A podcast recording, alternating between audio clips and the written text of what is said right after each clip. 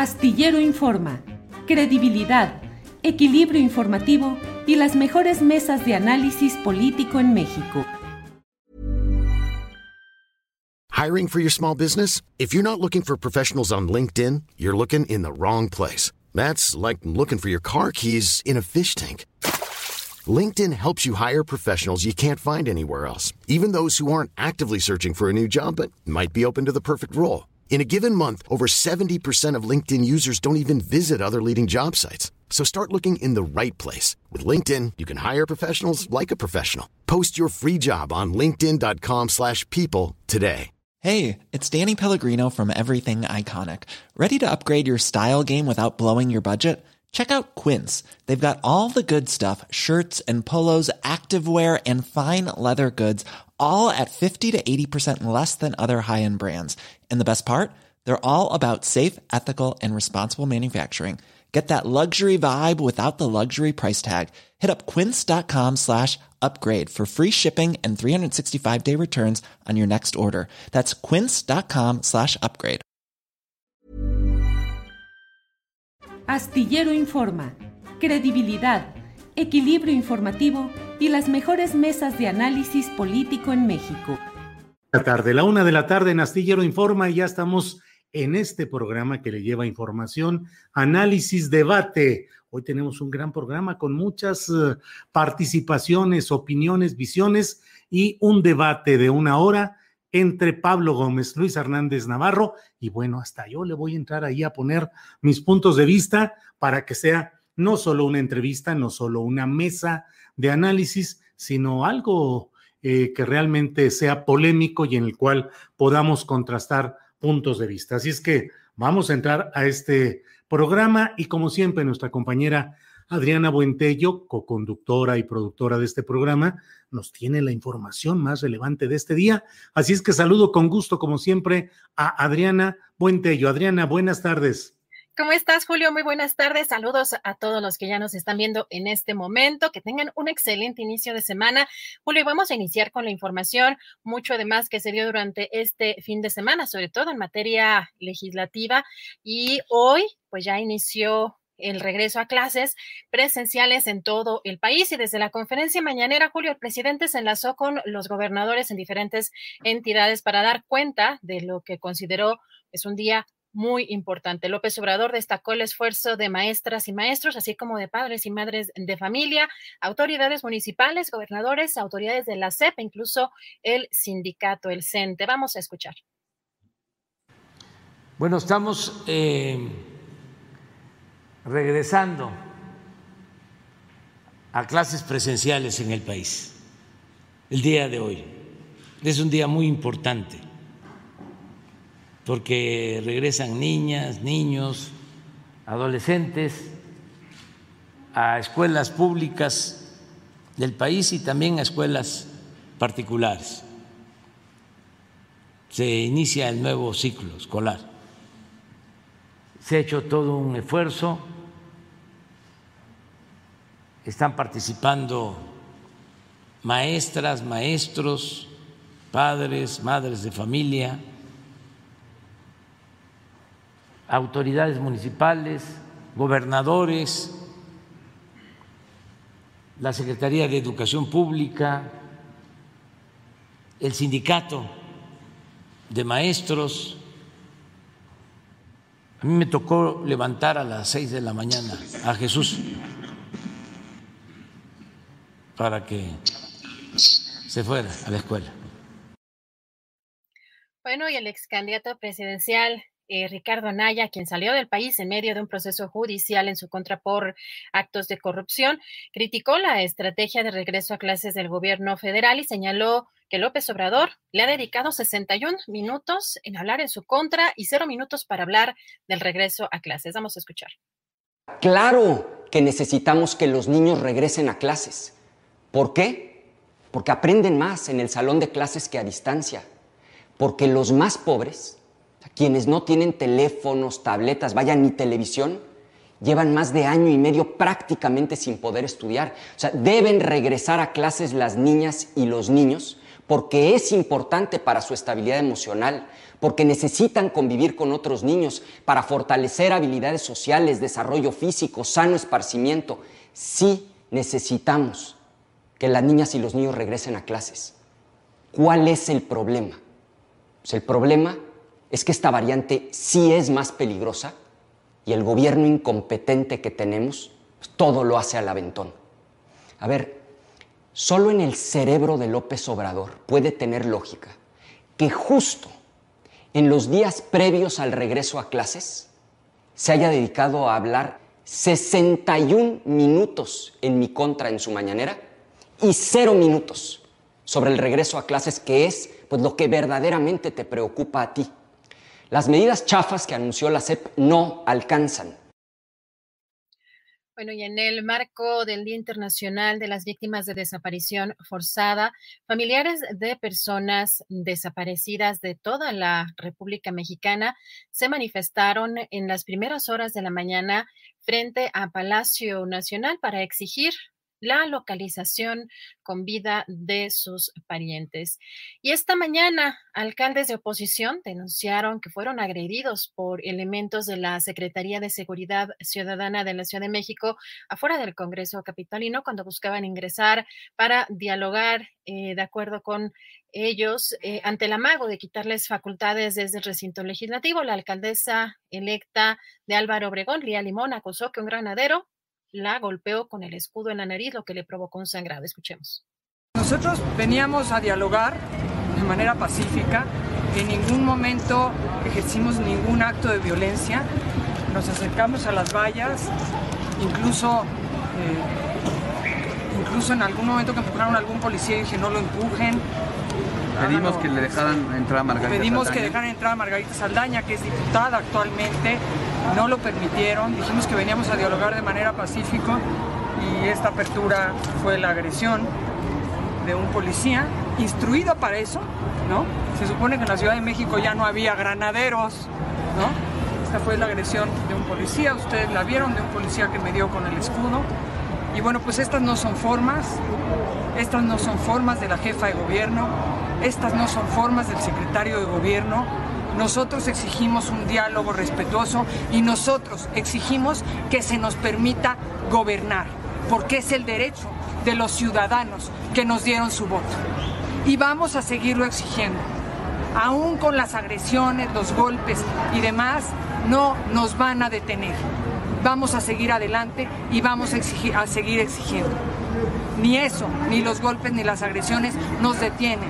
La UNA CDMX somos la unión de alcaldes que hoy fuimos electos por más de, para gobernar a más de 4 millones de la población, para gobernar a casi 4 millones y medio de la población. Le exigimos a la jefa de gobierno y al secretario de gobierno que nos permitan hacer nuestro trabajo en beneficio de la ciudadanía. Nosotros lo queremos hacer de la mano de las autoridades.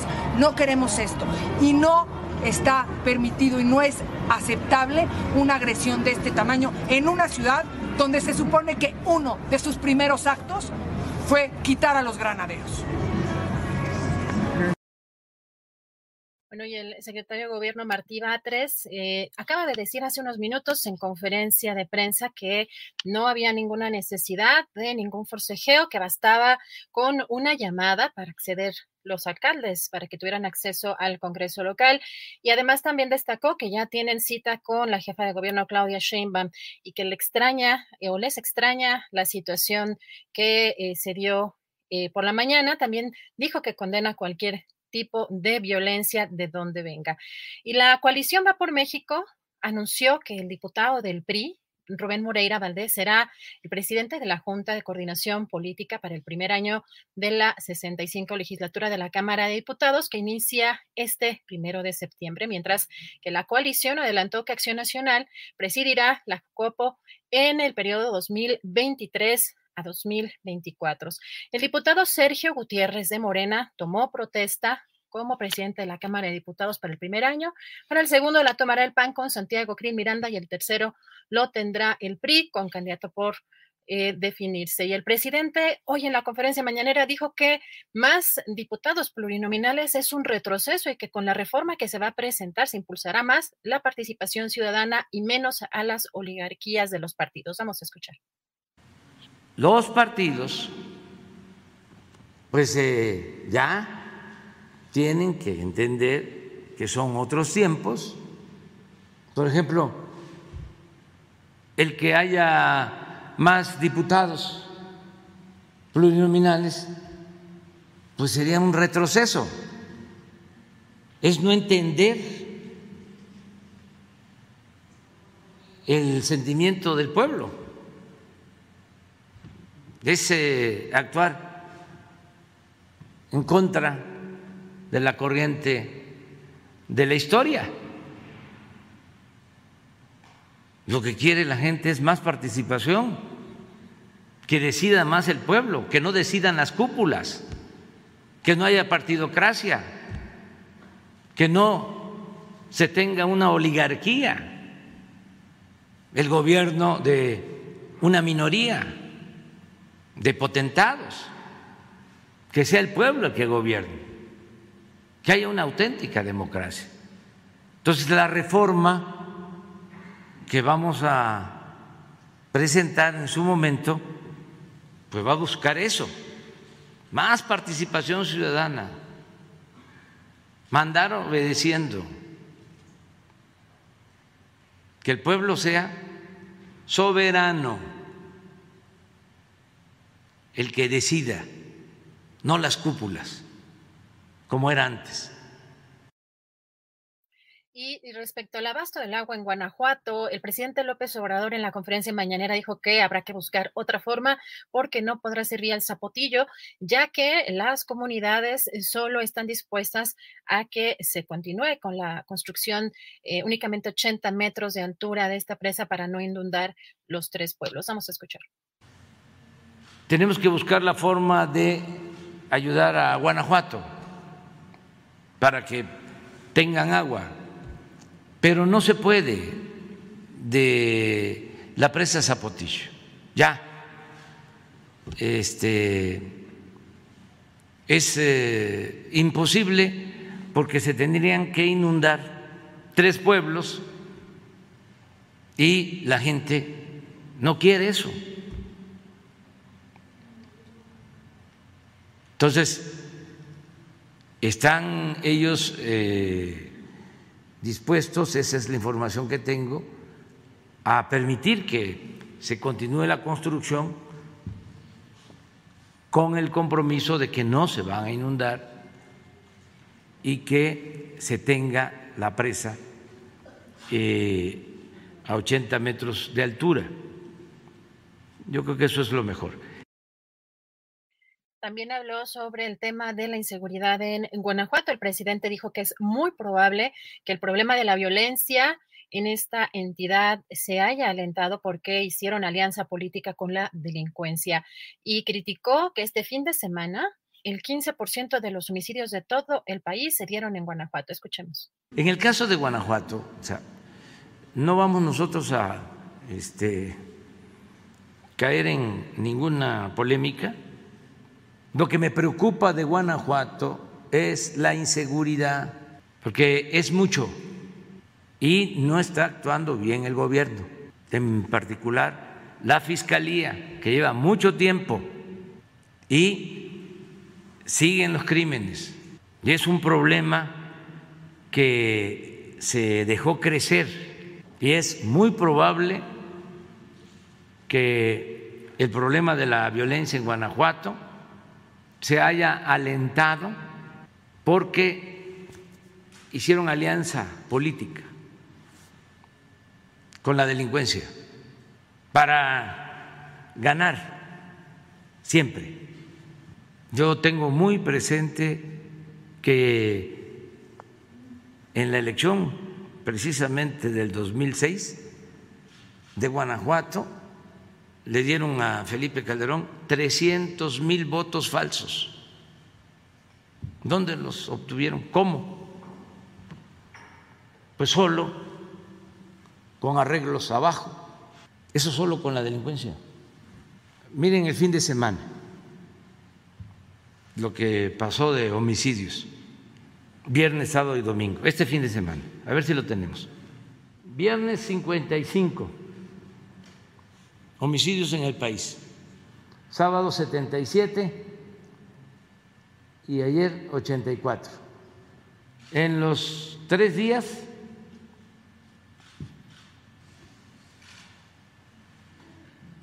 32 homicidios en Guanajuato. Tres días. 15% de todos los homicidios del fin de semana del país. El presidente anunció el lanzamiento de su nuevo libro a la mitad del camino y lo recomendó particularmente a sus adversarios. Escuchemos. Miren, ya salió.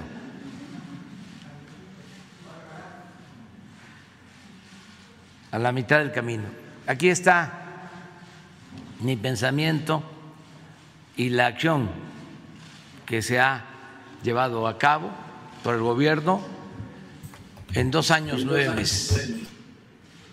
Lo recomiendo, en especial lo recomiendo a nuestros adversarios para que eh, conozcan las razones los argumentos de lo que estamos llevando a cabo. La política es, entre otras cosas, pensamiento y acción. Y aquí está el pensamiento y aquí está la acción. Entonces, eh, les aseguro que no se van a aburrir, este, no van a bostezar les va a gustar, aun cuando no estemos de acuerdo. Gracias, Adriana Buentello. Gracias por estas, eh, estos segmentos informativos que nos permiten estar al tanto de lo más relevante de este día. Un día muy cargado de información, desde luego, ya lo sabe usted, la, el regreso a clases después de, ¿cuántos fueron? 17 meses de ausencia y bueno, pues el sistema educativo nacional comienza a reactivarse con todos eh, el esfuerzo colectivo para restablecer eh, el funcionamiento de los planteles educativos y desde luego los padres de familia reinsertándose en ese ciclo y en esa, en esa tarea em, colectiva de este regreso a clases. Y por otra parte, mucha información muy interesante. Usted sabe lo que ha sucedido el fin de semana, un fin de semana en el cual, entre otros eh, temas, ha estado la protesta tanto de la Coordinadora Nacional de Trabajadores de la Educación como del propio presidente de la República respecto a lo que eh, pues fue el bloqueo de la camioneta presidencial en Tuxtla Gutiérrez, el seguimiento de la a los actos en los que participaría el presidente de la República, volviendo a obstruir ese eh, tránsito libre de la camioneta que traslada al presidente de la República. Y bueno, pues ahí están estos eh, elementos que creo yo que deben llevar a un diálogo y a una, eh, pues a una aceptación de los errores que cada cual hubiese cometido y desde luego también a tratar de evitar que un problema de este tipo siga escalando a niveles declarativos y operativos como ya está sucediendo hoy. Eh, otro de los temas interesantes de este día, desde luego, es lo sucedido en la frontera sur, donde personal de la, del Instituto Nacional de Migración y personal de la Guardia Nacional participaron en pues eh, la represión eh, contra migrantes provenientes de Centroamérica que pretenden en una caravana encaminarse hacia la frontera norte de México, la sur de Estados Unidos, con la idea de ingresar allá.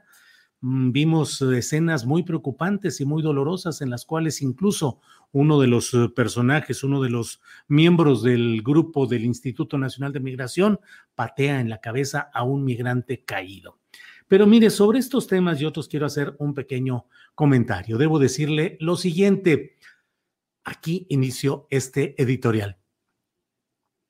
Estamos viendo cómo en la Ciudad de México se están complicando las cosas entre un grupo de alcaldes provenientes de esta alianza PRI-PAN-PRD que están pues tratando de hacer valer su fuerza política, el hecho indudable y que tiene que aceptarse de que son los uh, legítimos gobernantes de ciertas alcaldías tradicionalmente ocupadas por planillas o por gobernantes de la izquierda, pero que ahora en uno de esos eh, momentos eh, complicados que se están viviendo en la política mexicana han llegado al poder.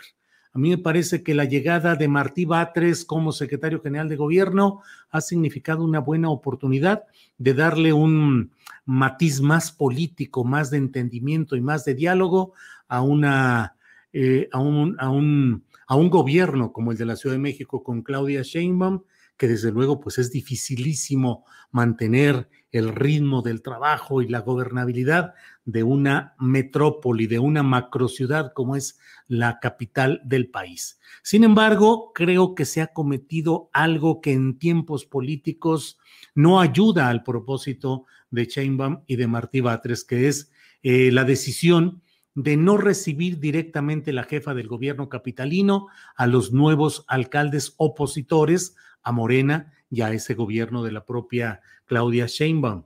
Creo que me era necesaria la fotografía en la cual estuviesen reunidos a reserva de que los asuntos derivados de esa primera reunión fuesen tratados ya por Martí Batres o las autoridades correspondientes sin demérito del primer entendimiento formal que se hubiese tenido de esos alcaldes con la jefa del gobierno capitalino. No se ha dado así y han sido recibidos más bien por Martí Batres, que tiene una presencia política innegable, pero que no deja de ser el segundo en el organigrama de la Ciudad de México. Hoy lo que ha sucedido tiene que ser objeto de un esclarecimiento muy especial.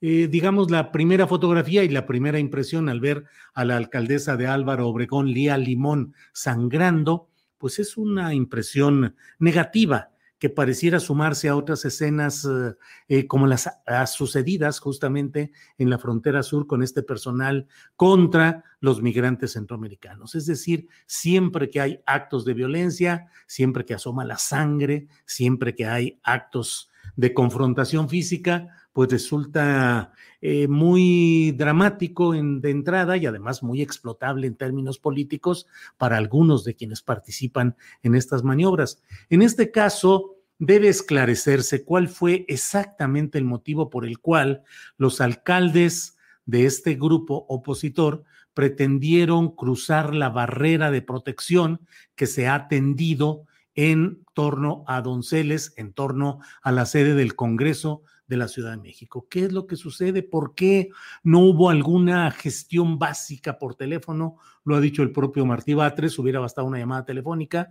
¿Por qué no notificar al jefe del grupo policiaco eh, quiénes son y qué es lo que pretenden? y esperar un poco a que haya la tramitación procesal de este tipo de cosas. Yo no veo en lo que sucedió hoy eh, algo que implique una intención específica de agredir a los alcaldes opositores al morenismo de la Ciudad de México. Y me parece muy preocupante que no se haya tenido, o bien que incluso se haya buscado, un escenario de jaloneos y de empujones, cuando sabido es que en toda actividad oficial programada se establecen medidas de seguridad Imagínense que en una visita del presidente de Estados Unidos o en las visitas de determinados personajes, pues todo el mundo quiera romper la valla de protección que hay ahí, esgrimiendo que se, es, eh, se tiene cierto cargo, porque finalmente lo que estaba sucediendo ahí en Donceles es una reunión de un poder, del poder legislativo de la Ciudad de México, que es distinto al poder ejecutivo que eh, tienen estos eh, alcaldes opositores. En fin, yo creo que es un buen tiempo, igual que lo que sucede en la frontera sur, igual que lo que sucedió en Chiapas con la visita del presidente López Obrador y su relación ríspida con los, la dirigencia de la Coordinadora Nacional de Trabajadores de la Educación, es un buen momento para tratar de reencauzar la relación política, de evitar las confrontaciones, de evitar y no provocar o no generar que haya cuadros de violencia como los habidos hoy en la Ciudad de México y en los días anteriores en lo que le he comentado, porque finalmente la política mexicana está entrando en un, en un episodio y en un momento de mucha confrontación en la cual creo que es valioso que cada quien mantenga sus posiciones políticas los opositores oponiéndose, los ejecutores ejecutando, es decir, el poder ejecutivo, el poder legislativo legislando, pero creo que también debe haber prudencia como la que tuvo el propio presidente de la República,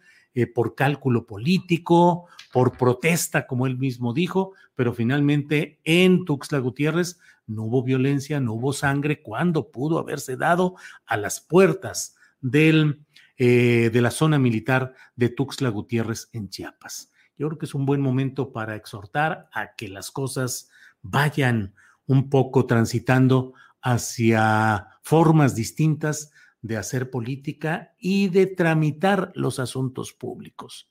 Eh, no tengo yo ninguna duda de que eh, los alcaldes opositores pudieron haber gestionado de una manera tranquila su acceso a lo que pretendían hacer eh, sin violentar, sin confrontar, sin llegar al choque con una valla natural de protección que se establece en muchos casos. Hay el señalamiento de estos opositores de que se hace todo esa valla y esa protección para evitar que haya protestas contra una regulación que se pretende hacer en terrenos inmobiliarios entre hoy y mañana y que según esto facultaría muchos negocios e iría en contra del interés de la Ciudad de México. Veamos lo que ahí lo que procede, veamos lo que se denuncie, pero ojalá y se vayan evitando todos estos escenarios de violencia política que no corresponden a la realidad y que solo van incrementando la crispación, la polarización, el encono y que enturbian e incluso obstruyen las vías naturales de comunicación política. En fin, pues estos son algunos de los temas que tenemos en este día. Leo algunos de los comentarios que llegan a través del chat. Dice Gonzalo Villarreal, Circo, Maroma y Teatro. Agustina Castillo, eh, Julio, siempre hay provocadores. Raúl Garza, los periodistas deben de ser imparciales, ver los dos puntos de vista, no ver solo un lado y hacer un juicio imparcial. Pues Raúl Garza, sí, en general lo procuramos y lo presentamos. Hemos presentado la declaración amplia de Lía Limón, la alcaldesa agredida, sangrada, y hemos presentado también lo que ha dicho eh, Martí Batres y lo que yo acabo de comentar, se dice claramente, es un editorial y el editorial es un género de opinión, porque el periodismo consiste en notas informativas, en reportajes, en entrevistas, pero también en periodismo de opinión. Y yo en mi columna astillero y en los editoriales hago opinión, que es como la opinión suya y la opinión de cualquiera. Vale lo mismo y solamente es un punto de vista. Eh, la Santa Lía Limón Provida, dice Emilio Alarcón Acosta. No, no es ella familiar de Serrano Limón, de Jorge Serrano Limón, sino hija de quien fue secretario de Educación Pública, Miguel Limón. No hay nada de relación con Provida en ese terreno. Eh, a los obregonenses nos avergüenza la actitud violenta de Lía Limón, dice Gerardo García Alfaro. Eh, Irma Pérez Sánchez dice, ¿podrías informar en detalle a qué se refiere con el cambio referente a lo inmobiliario? Por favor, estoy muy interesada, dice Irma Pérez Sánchez. Vamos a tener un poco más de información más adelante sobre este tema. Debe haber videos que muestren cómo sucedió la agresión. Habrá que investigar. Aida Delgado Becerra. Sí, están ahí ya unos videos. Eh, Julio, no solo digas que hubo represión, también habla de lo que hacen los migrantes, dice Lucas Escobar. Sí, los migrantes pueden cometer y pueden ser dignos, susceptibles de sanción, de cárcel, o sea, si cometen un delito, pero eso de ninguna manera puede justificar el que haya la acción violenta que realizaron los miembros, sobre todo del Instituto Nacional de Migración, y también debo decirlo porque así lo he escrito, lo que estamos viendo en la frontera sur no es más que el cumplimiento vergonzoso, lamentable de los acuerdos del actual gobierno mexicano con el gobierno de Estados Unidos, antes Donald Trump, hoy Joe Biden, que han convertido lo que yo lo he dicho muchas veces, han convertido la frontera sur de México, han convertido ahí Guardia Nacional e Instituto Nacional de Migración en la Migra 4T son los que están reprimiendo y son los que están haciendo el trabajo sucio de Estados Unidos. Eso va contra la doctrina eh, de asuntos internacionales de nuestro país contra la defensa de nuestros propios migrantes que van a Estados Unidos. Hoy Darío Castillejos, el gran caricaturista, hizo un cartón que he compartido en las redes sociales donde se ve hacia abajo la Guardia Nacional con el tolete y tomando en la mano a uno de estos migrantes. Pero el cuerpo de ese Guardia Nacional hacia arriba se convierte en un paisano nuestro que está con los codos viendo hacia el otro lado, hacia Estados Unidos, porque ese es el gran problema. ¿Con qué cara vamos a, exigir o a reprobar o a reprochar que maltraten a nuestros paisanos en Estados Unidos si nosotros, estamos haciendo lo mismo en la frontera sur? Bueno, ya estamos. Déjeme, déjeme avanzar. Luego de todo esto, déjeme avanzar con quien nos hace remover las neuronas y hace que la matraca cerebral le, se le dé crán. Ahí está Jacaranda Correa. Jacaranda, buenas tardes. Hola, querido Julio, ¿cómo estás? Muy buena tarde. ¿Cómo empieza tu semana? Bien, Jacaranda, con mucho movimiento, con mucha información acumulada, con temas preocupantes, pero bueno, pues así está todos los días, Jacaranda. Qué bueno, Julio, ya, ya vi que pusiste ahí removiendo neuronas con Jacaranda Correa. a, los que no se les que a los que no se les han removido las neuronas, Julio, fueron a nuestros diputados, los que se fueron de la pasada legislatura terrible por lo que hoy voy a, compartir con, pues, con el público de aquí de Astillero Informa, Julio. Realmente es muy descorazonador, es muy triste, ¿no? Que se acabe esta 64 legislatura.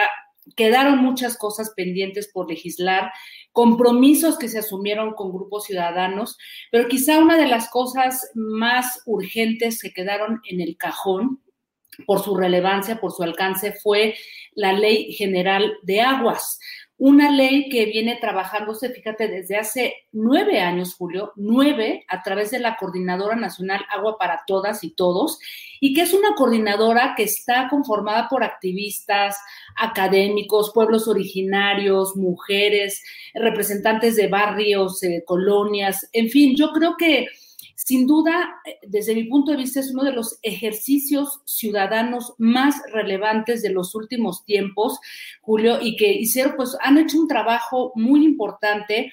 Estuvieron negociando con esta legislatura para que por fin, después de nueve años que han estado en omisión, en omisión, pues todas las legislaturas este, pasadas, pues que se aprobara esta ley general de, de aguas y la verdad, Julio, deja mucho que desear porque estuvieron negociando durante todo el 2019 y el 2020. Faltaba apenas nada para que se aprobara y justo lo hicieron a través de la bancada de Morena y del PT, pues a quienes han considerado sus aliados, ¿no? Pensando que pues estamos en un gobierno de, izquierda con un partido que se asume también de, izquierdas y que está intentando poner pues frenos, cercos, ¿no? A todas las políticas neoliberales y la verdad es que no se entendió por qué ni siquiera la dejaron en la agenda de los pendientes. Y ahora voy a explicar por qué eh, y por qué la relevancia de, de esta, de esta ley, Julio. Y solamente para que entendamos el contexto, actualmente tenemos una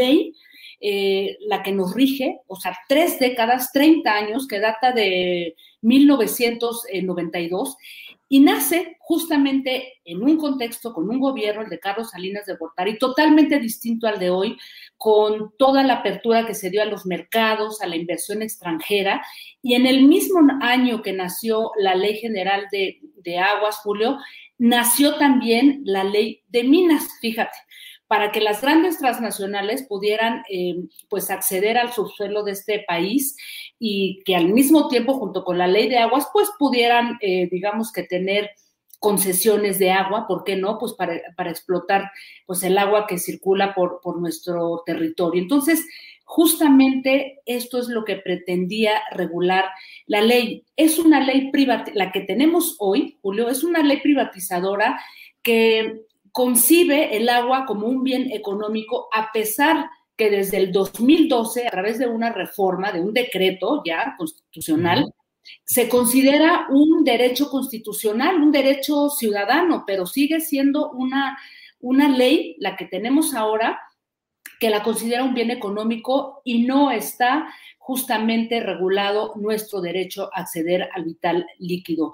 Y otra de las cosas gravísimas que todavía tiene esta legislación, nada más para que nos demos eh, cuenta de la, de la gravedad del problema y de lo que no aprobaron los diputados, es que ha permitido una sobreexplotación del agua de la que nosotros como ciudadanía, a pesar de, lo que digo de este derecho, pues no tenemos... Eh, ni acceso ni información, porque está considerada el agua un bien de seguridad, eh, como un bien de seguridad nacional y por lo tanto con agua puede restringir el derecho al acceso a la información justamente por este, digamos que este punto que pues, está considerada eh, como principio, digamos, de seguridad nacional.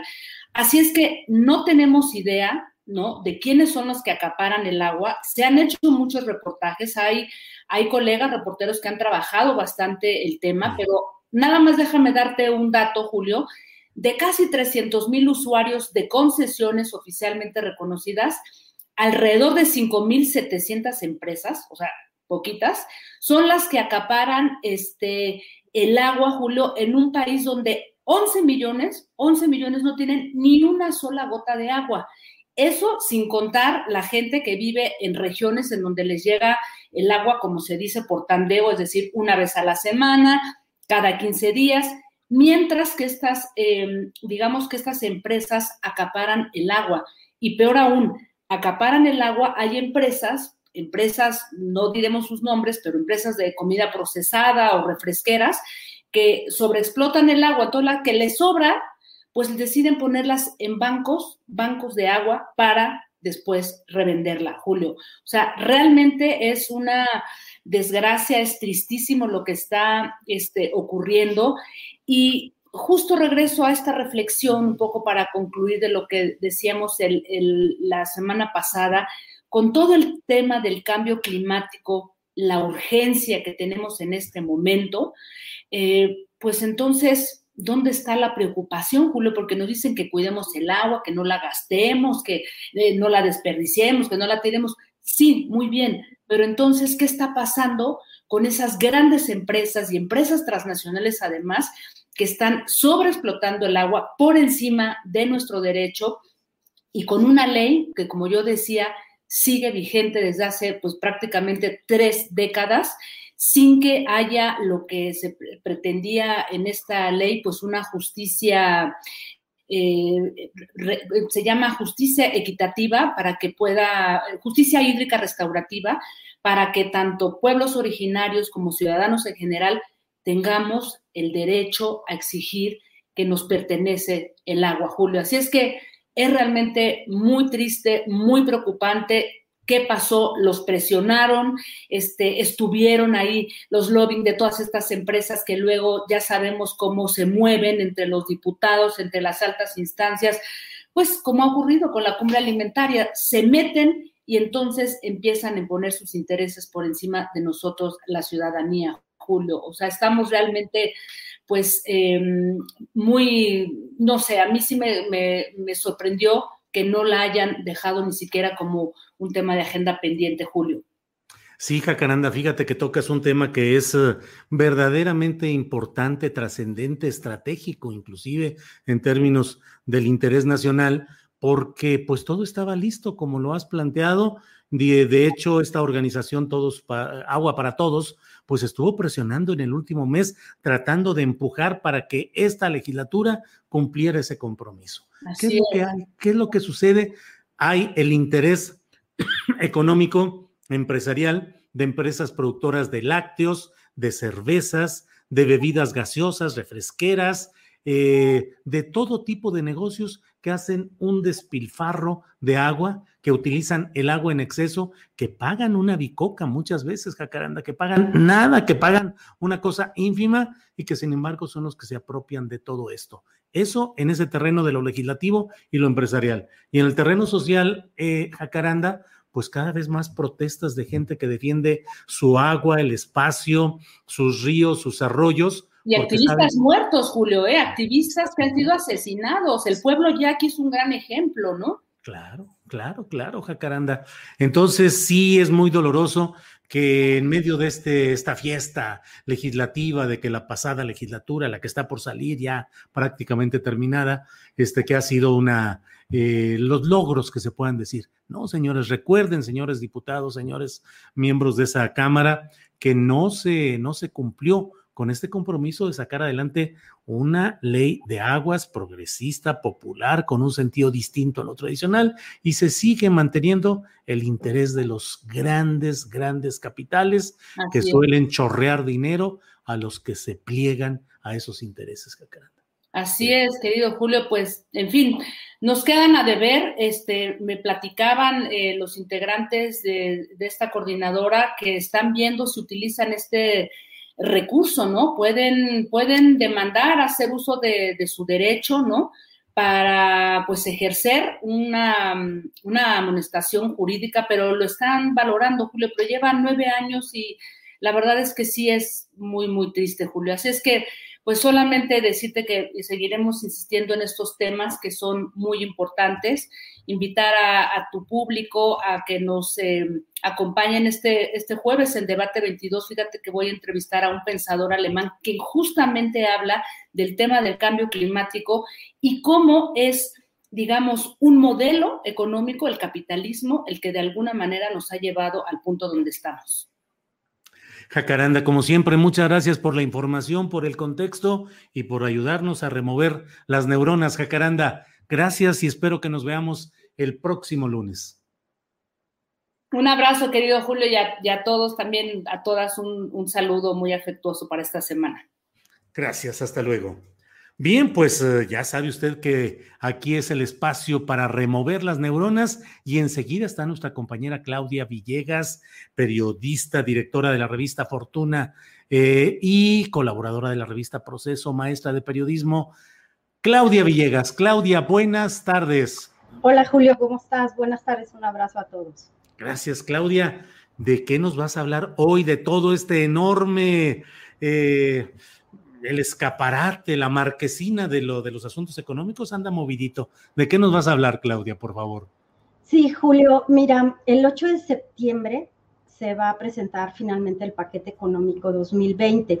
El secretario de Hacienda, Rogelio Ramírez de la O, estuvo con la bancada del partido Morena en una reunión en donde decíamos que llamó la atención, Julio, que no se tocara el tema de los derechos especiales de giro del Fondo Monetario Internacional. Fue el único tema que no se tocó.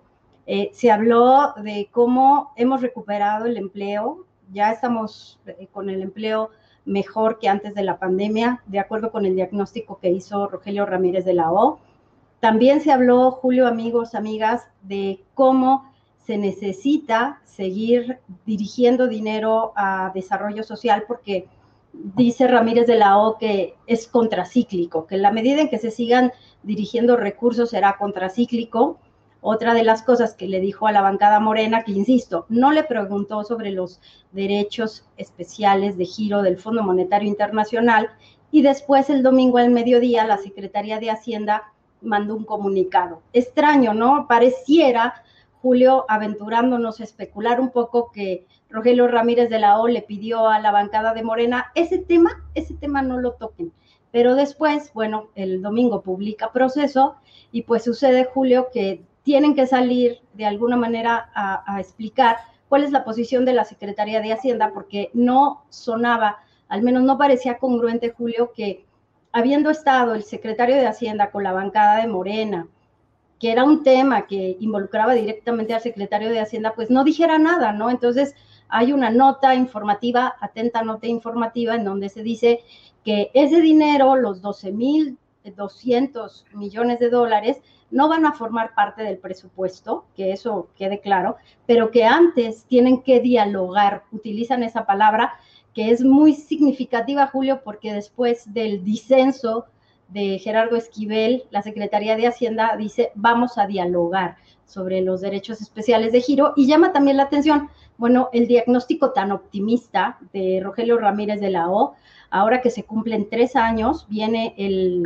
informe de gobierno del presidente López Obrador Julio, y se cumplen tres años, se presenta el paquete y se tiene este diálogo con el fondo, más bien con el Banco Mundial para saber cómo se van a utilizar esos 12.200 millones de dólares, Julio. Pues sí, es un tema que evidentemente estaba ahí, era pues casi el tema de la reunión entre los diputados de Morena y el secretario de Hacienda. Pero es que es un tema muy delicado porque Claudia Villegas, tú nos corregirás o abundarás en este tema, pues pone en riesgo lo que ha sido hasta ahora la autonomía del Banco Central, del Banco de México, en la toma de decisiones conforme ellos lo consideran. Y ahora estamos en presencia de una decisión del Poder Ejecutivo de utilizar esos recursos para el pago adelantado de deuda externa, sin que ese sea el criterio al menos oficial o eh, informado oficialmente por el propio Banco de México. Ahí está el quid del asunto, Claudia. Sí, Julio, porque para no violar la ley del Banco de México, porque la ley es muy clara, el Banco de México no puede usar sus reservas, y estos ya son reservas, ni para financiar déficit en, cuenta corriente, déficit eh, fiscal, no puede usarlo para pagar deuda, eso no se puede hacer. Y entonces lo que va a tener que hacer el gobierno a través de la Secretaría de Hacienda es hacer una emisión de bonos pero entonces ese argumento de que no va a haber más deuda, sino que se va a usar para prepagar deuda, pero con una emisión que sí es deuda, entonces entra, entra, la verdad es que la Secretaría de Hacienda entra en un galimatías, pues que en el diálogo con el Banco de México tendrá que encontrar la fórmula para que obtener esos derechos especiales de giro, que serán dólares, para prepagar deuda, pues no, no cueste y no represente una emisión de deuda, Julio, porque en realidad es que estos, estos fondos, como platicábamos la semana pasada, es que si se quedan en el balance del Banco de México son un acervo. Pero si el gobierno mexicano decide usarlos, eh, intercambiándolo por alguna emisión para sustituir este acervo del Banco de México, aprovechando la tasa, entonces ya se convierte en un pasivo. No pasa lo mismo en países como Paraguay, según me explicaba Gabriel España, que está en Washington, que es un, experto en manejo de bonos. En Paraguay, por ejemplo, no hay una ley del Banco de México que les, como la del Banco de México, que obligue a que se sustituya de esta manera.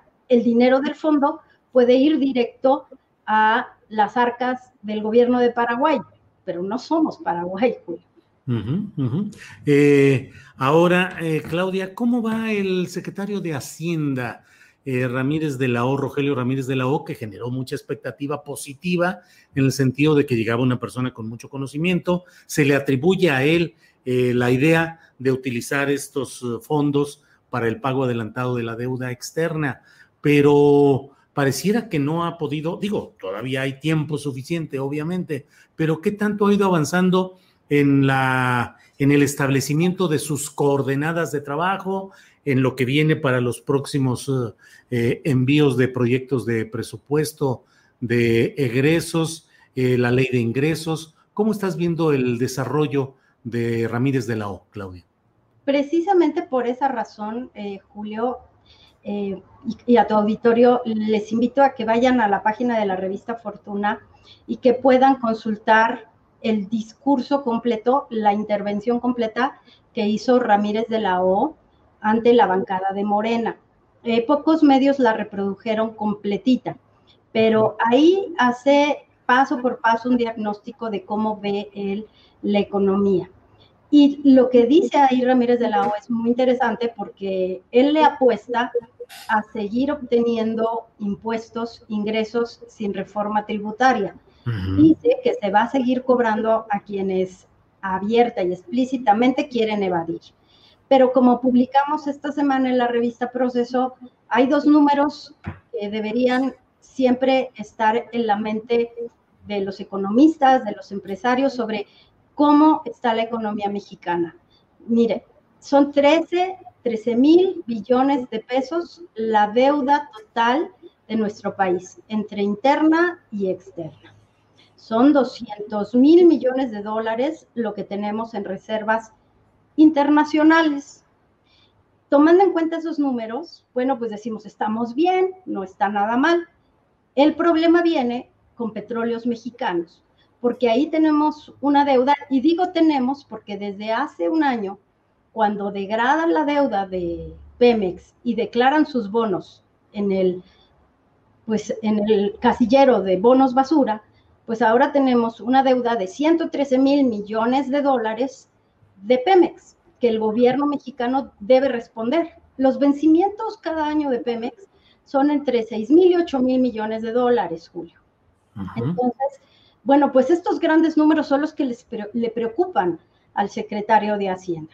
Entonces, 2020 va a ser muy interesante, 2022, si se cumple este deseo del presidente de que Pemex ya no va a exportar petróleo, sino que se va a dedicar al mercado interno, porque ahí dejamos de tener dólares. Y entonces lo que me explicaban algunas fuentes del Banco de México, las reservas internacionales se tienen que cuidar como la niña de nuestros ojos, porque ya no vamos a tener esa cantidad de dólares que venían de Pemex, vendrá turismo, vendrán remesas. El Banco de México lo que hacía es que cambiaba o recepcionaba esos dólares y entonces pues ya no vamos a tener esa cantidad de dólares, se va a venir revaluando los 200 mil millones de dólares que, se tienen en reservas internacionales, pero no solamente hay que respetar la ley del Banco de México y al Banco de México, sino observar los números.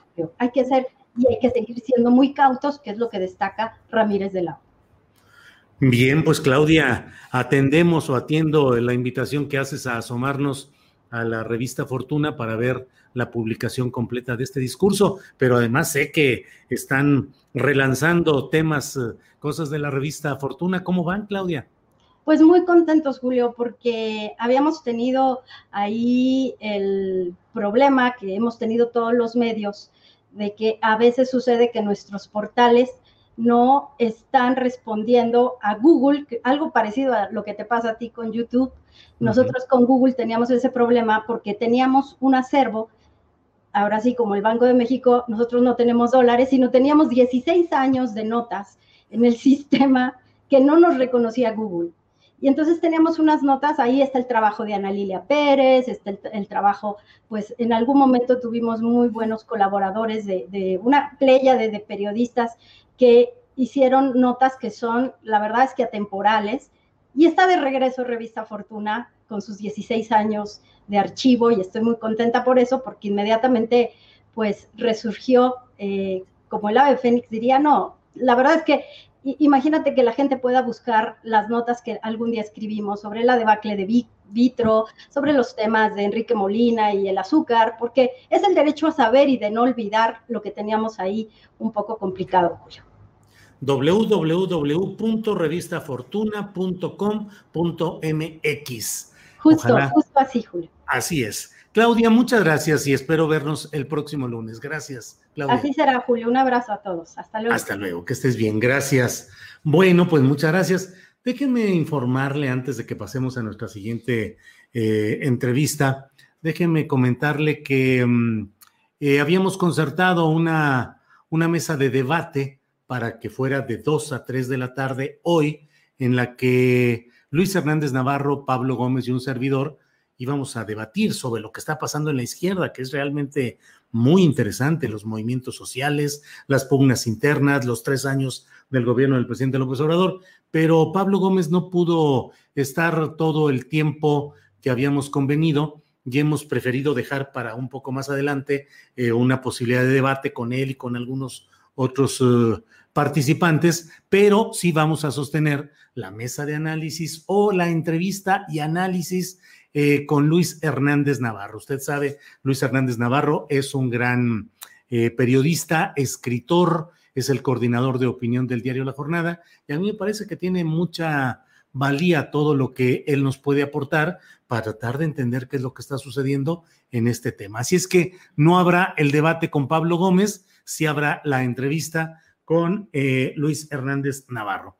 Y después de eso, eh, digo, perdón, y antes de que entremos a todo eso, dice Lila Fernández, Julio, deje a un lado sus fobias. Pues no sé, Lila, ¿cuáles? todos tenemos eh, filias y fobias. ¿eh? Digo, eso, pretender que dejemos a un lado las filias y las fobias está complicado. Podemos dejarlas a la hora de expresar algo que aspire a ser objetivo y equilibrado, pero en la opinión que expresamos, siempre expresamos nuestras filias, nuestras fobias. podemos hacer un, esfuerzo, pero bueno. chale, qué mal que no pudo Pablo Gómez, dice Marco Antonio Cruz. Eh, bueno, Rosalía Hernández, por favor, para ese tema se necesita un programa especial. Eh, eh, bueno, estoy esperando que entremos. No entran los dólares del petróleo, pero ¿cuánto se gasta de gasolina? Dice Arnulfo Díaz de León. Ya párenle de dar espacio a este corrupto canalla, dice Raúl Amador Treviño.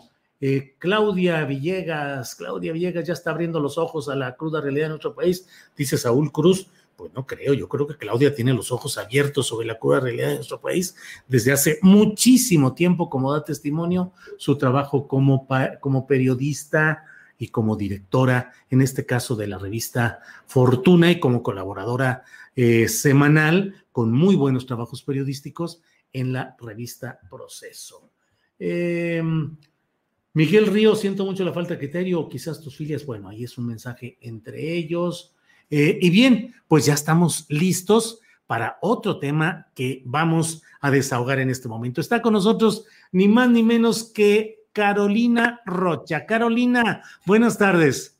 ¿Cómo estás, Julio? Aquí aprendiendo la nueva tecnología tuya, pero muy pues contenta de librarla, ¿eh? Sí, fíjate que con este sistema que se llama StreamYard, la verdad, te lo recomiendo porque es muy, muy sencillo. Claro, la primera vez a lo mejor se atora uno un poquito, pero para el manejo de todo lo que hacemos, este, muy bueno este, este sistema y bueno, estamos ya metidos con él. Carolina, ¿cómo estás?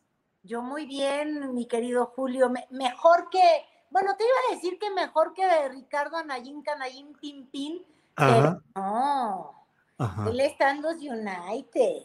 Sí, ¿verdad? donde todos están vacunados donde los niños iban a la escuela. Fíjate que el día de hoy hasta nos dio una recomendación de cómo hacerle para un retorno bueno a la escuela. Primero dijo que no estaba de acuerdo en que volviéramos a la escuela, que él tenía una propuesta, hizo una propuesta que es idéntica a la del gobierno federal, pero ya con su voz todo cambia. Imagínate su estilo. y sobre todo si uno está en Texas, en Atlanta o algo así, pues imagínate, así quien no quiere ir a la escuela. El asunto es que México volvió al aula y no sabemos si volverá a la jaula Ricardo Anayín. no, te, no te librarás de, mí, Andrés Manuel. Qué tono, ¿verdad? De Carolina, qué tono de, de Ricardo Anaya, un tono muy melodramático, muy telenovelero, ¿no? Mira, si él hubiera encontrado ese histrión que él tenía dentro en la campaña del 2018, no hubiera sido tan, tan pequeñita su participación, tan, pues tampoco pesadita, tampoco relativa. ¿Te acuerdas que hubo hasta una discusión cuando veían que se descalabran, se descalabraba la, la candidatura de Mid y la de él? Hubieron intentos del propio Claudio X González y demás de ya sea lograr que hubiera un consenso de Peña Nieto con, con Canallín Pimpín y que lo hicieran candidato y se bajara Mid, o buscar uno alterno, que te acuerdas que estuvo barajeándose Pardinas y todos estos intelectuales que luego se les olvidó la intelectualidad para darse a la estelaralidad de sentirse presidenciales. Pero eh, Canalla como que en primera, después de haber tenido una relación muy cercana a Peña, terminó muy enfrentado porque como tú sabes, tiene, tiene fama de que se pelea, de que traiciona, que con Gustavo Madero no quedó bien esa relación, que con Peña Nieto no quedó bien esa relación. Digo, quedó tan mal, tan mal, tan mal, mi querido Julio, que quien sí lo persiguió y quiso medio andarlo entancando fue Peña Nieto, porque dicen las muy malas lenguas que en realidad ese, ¿te acuerdas que había una ruta crítica de la triangulación de recursos y de dinero que, que, rodearon a este terreno en Querétaro en el que lo hacían partícipe, que además también tuvo videos de, Anaya como este fraguador de asuntos inmobiliarios, terrenos, enriquecimiento muy rápido. Bueno, dicen los que saben que eso salió armadito y bien bonito de los pinos, que luego hasta tuvieron eh, que discutir entre los propios medios de, oye, que tu gráfico no se parezca al mío, porque que vino de la misma fuente.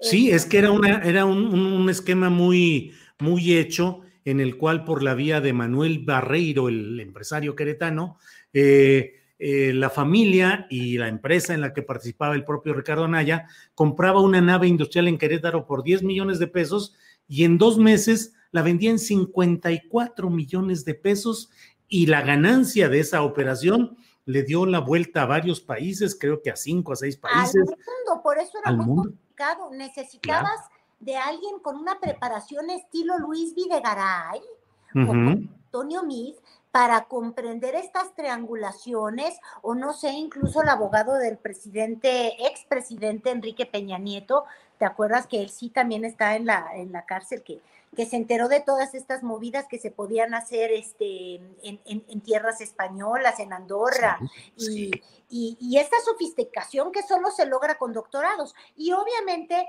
Canallín Pimpín es un personaje eh, sofisticado, pero en cierto sentido y sin ofender a nadie, más, más de índole local, más pueblerino, menos estudiado fuera, como dice del Videgaray y de todos esos que traen esos doctorados.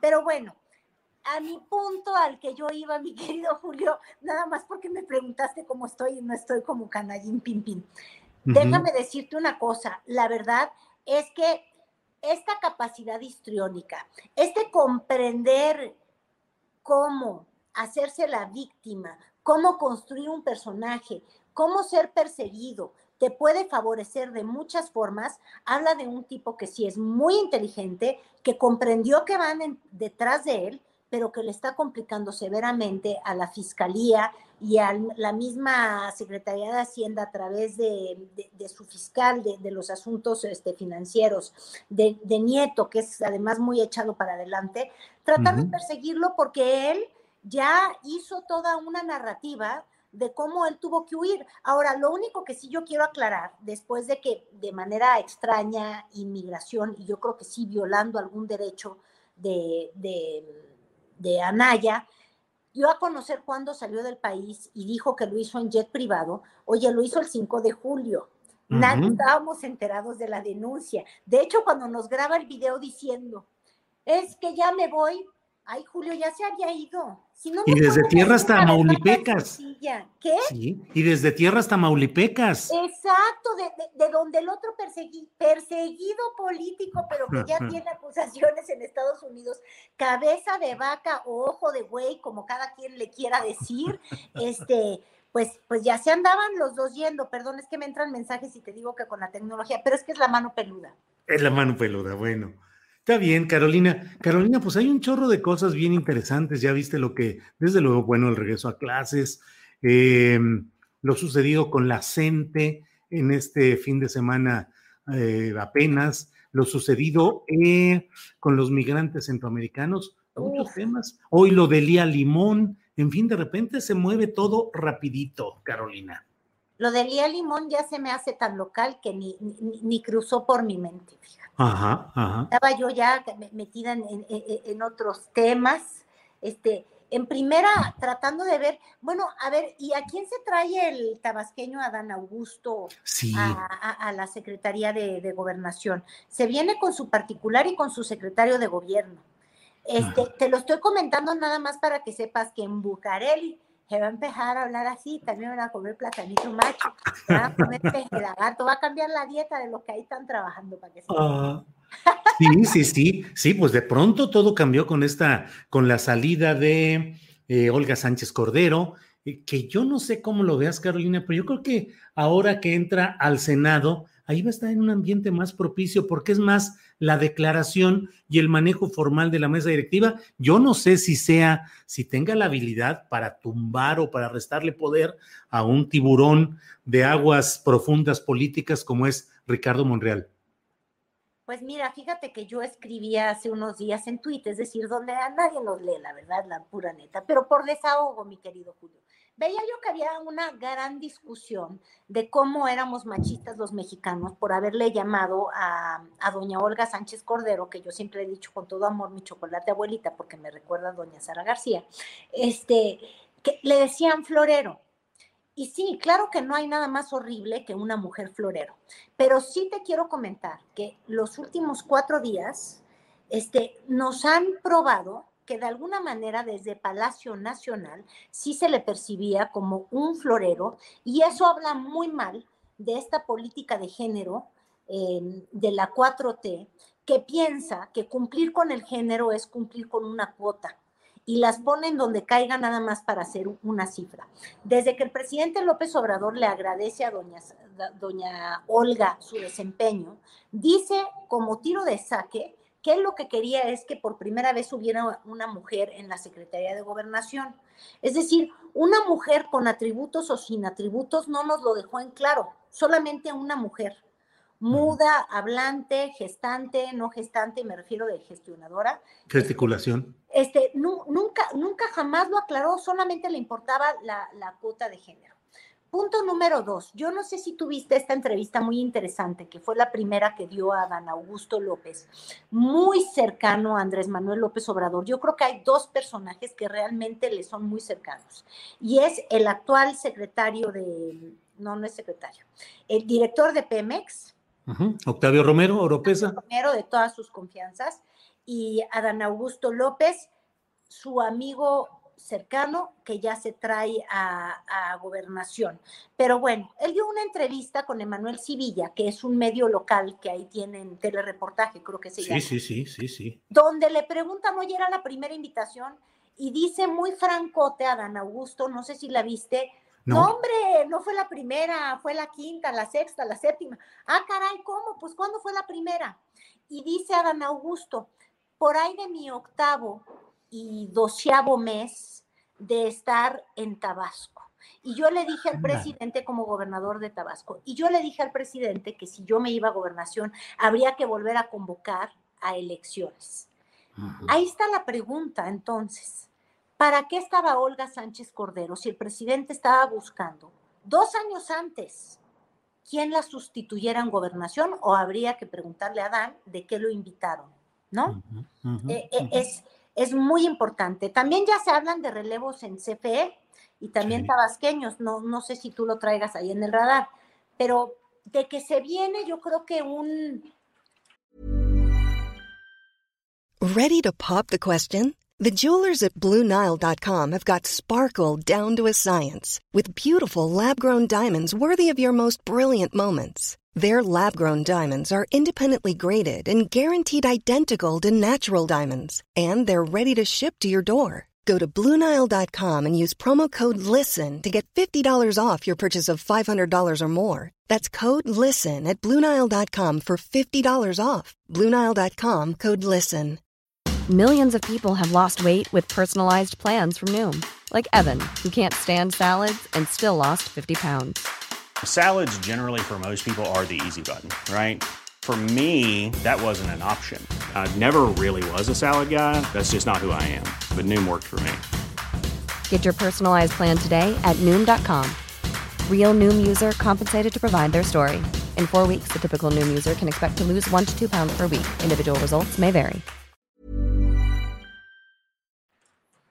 No sé si sea una cerrazón, si es que se puede hablar de mayor cerrazón de Andrés Manuel López Obrador, pero yo creo que él quiere que sus hombres de confianza se hagan cargo de esta última fase de gobierno, frustrado porque no han salido sus proyectos, frustrado, frustrado porque hay muchas aspiraciones presidenciales desbocándose y él quiere gente que gobierne.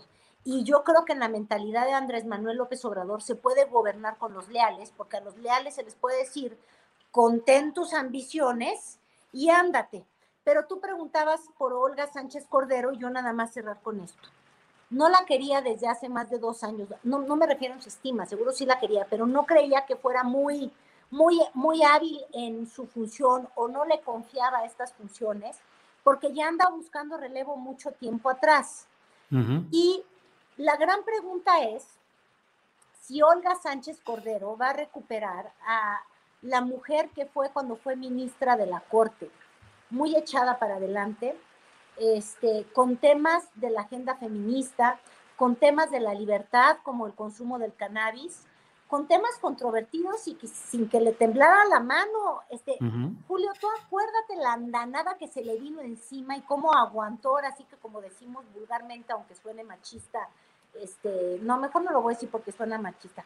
Bueno, pues aguantó aquello, este, la expresión que usan los mexicanos, cuando deja libre a Florence Cassés porque no se cumplió con el debido proceso.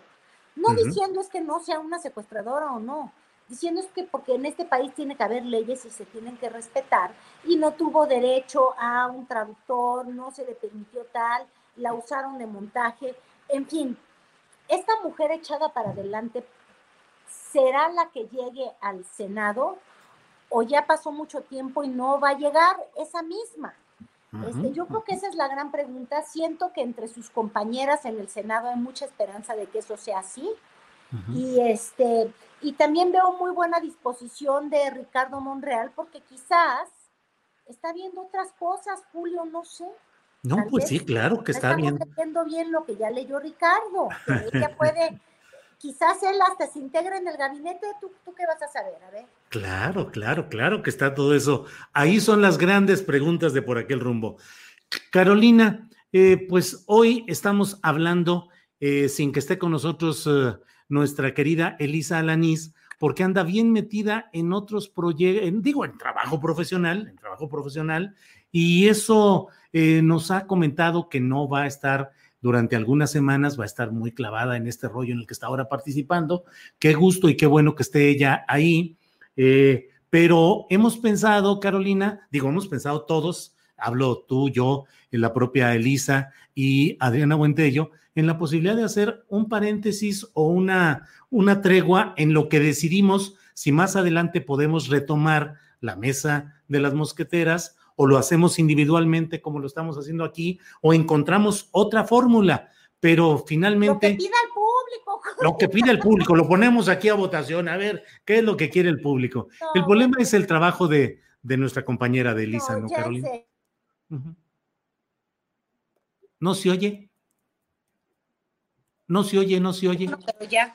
Ya. Que no se oyó nada de lo que es. sonar el teléfono, Julio, yo lo estoy ah. bloqueando todo Pero lo que te quiero decir es, eh, para mí ha sido un privilegio eh, encontrarme contigo, compartir contigo desde hace, yo creo que más de dos años, cuando sin conocerme me abriste el espacio que tenías en radio y fue una gozada. Y además porque encontramos una forma de discutir de los temas más chocosos que pueden llegar a ser los de la política, porque son muy densos, porque de pronto en México todos nos lo estamos tomando demasiado en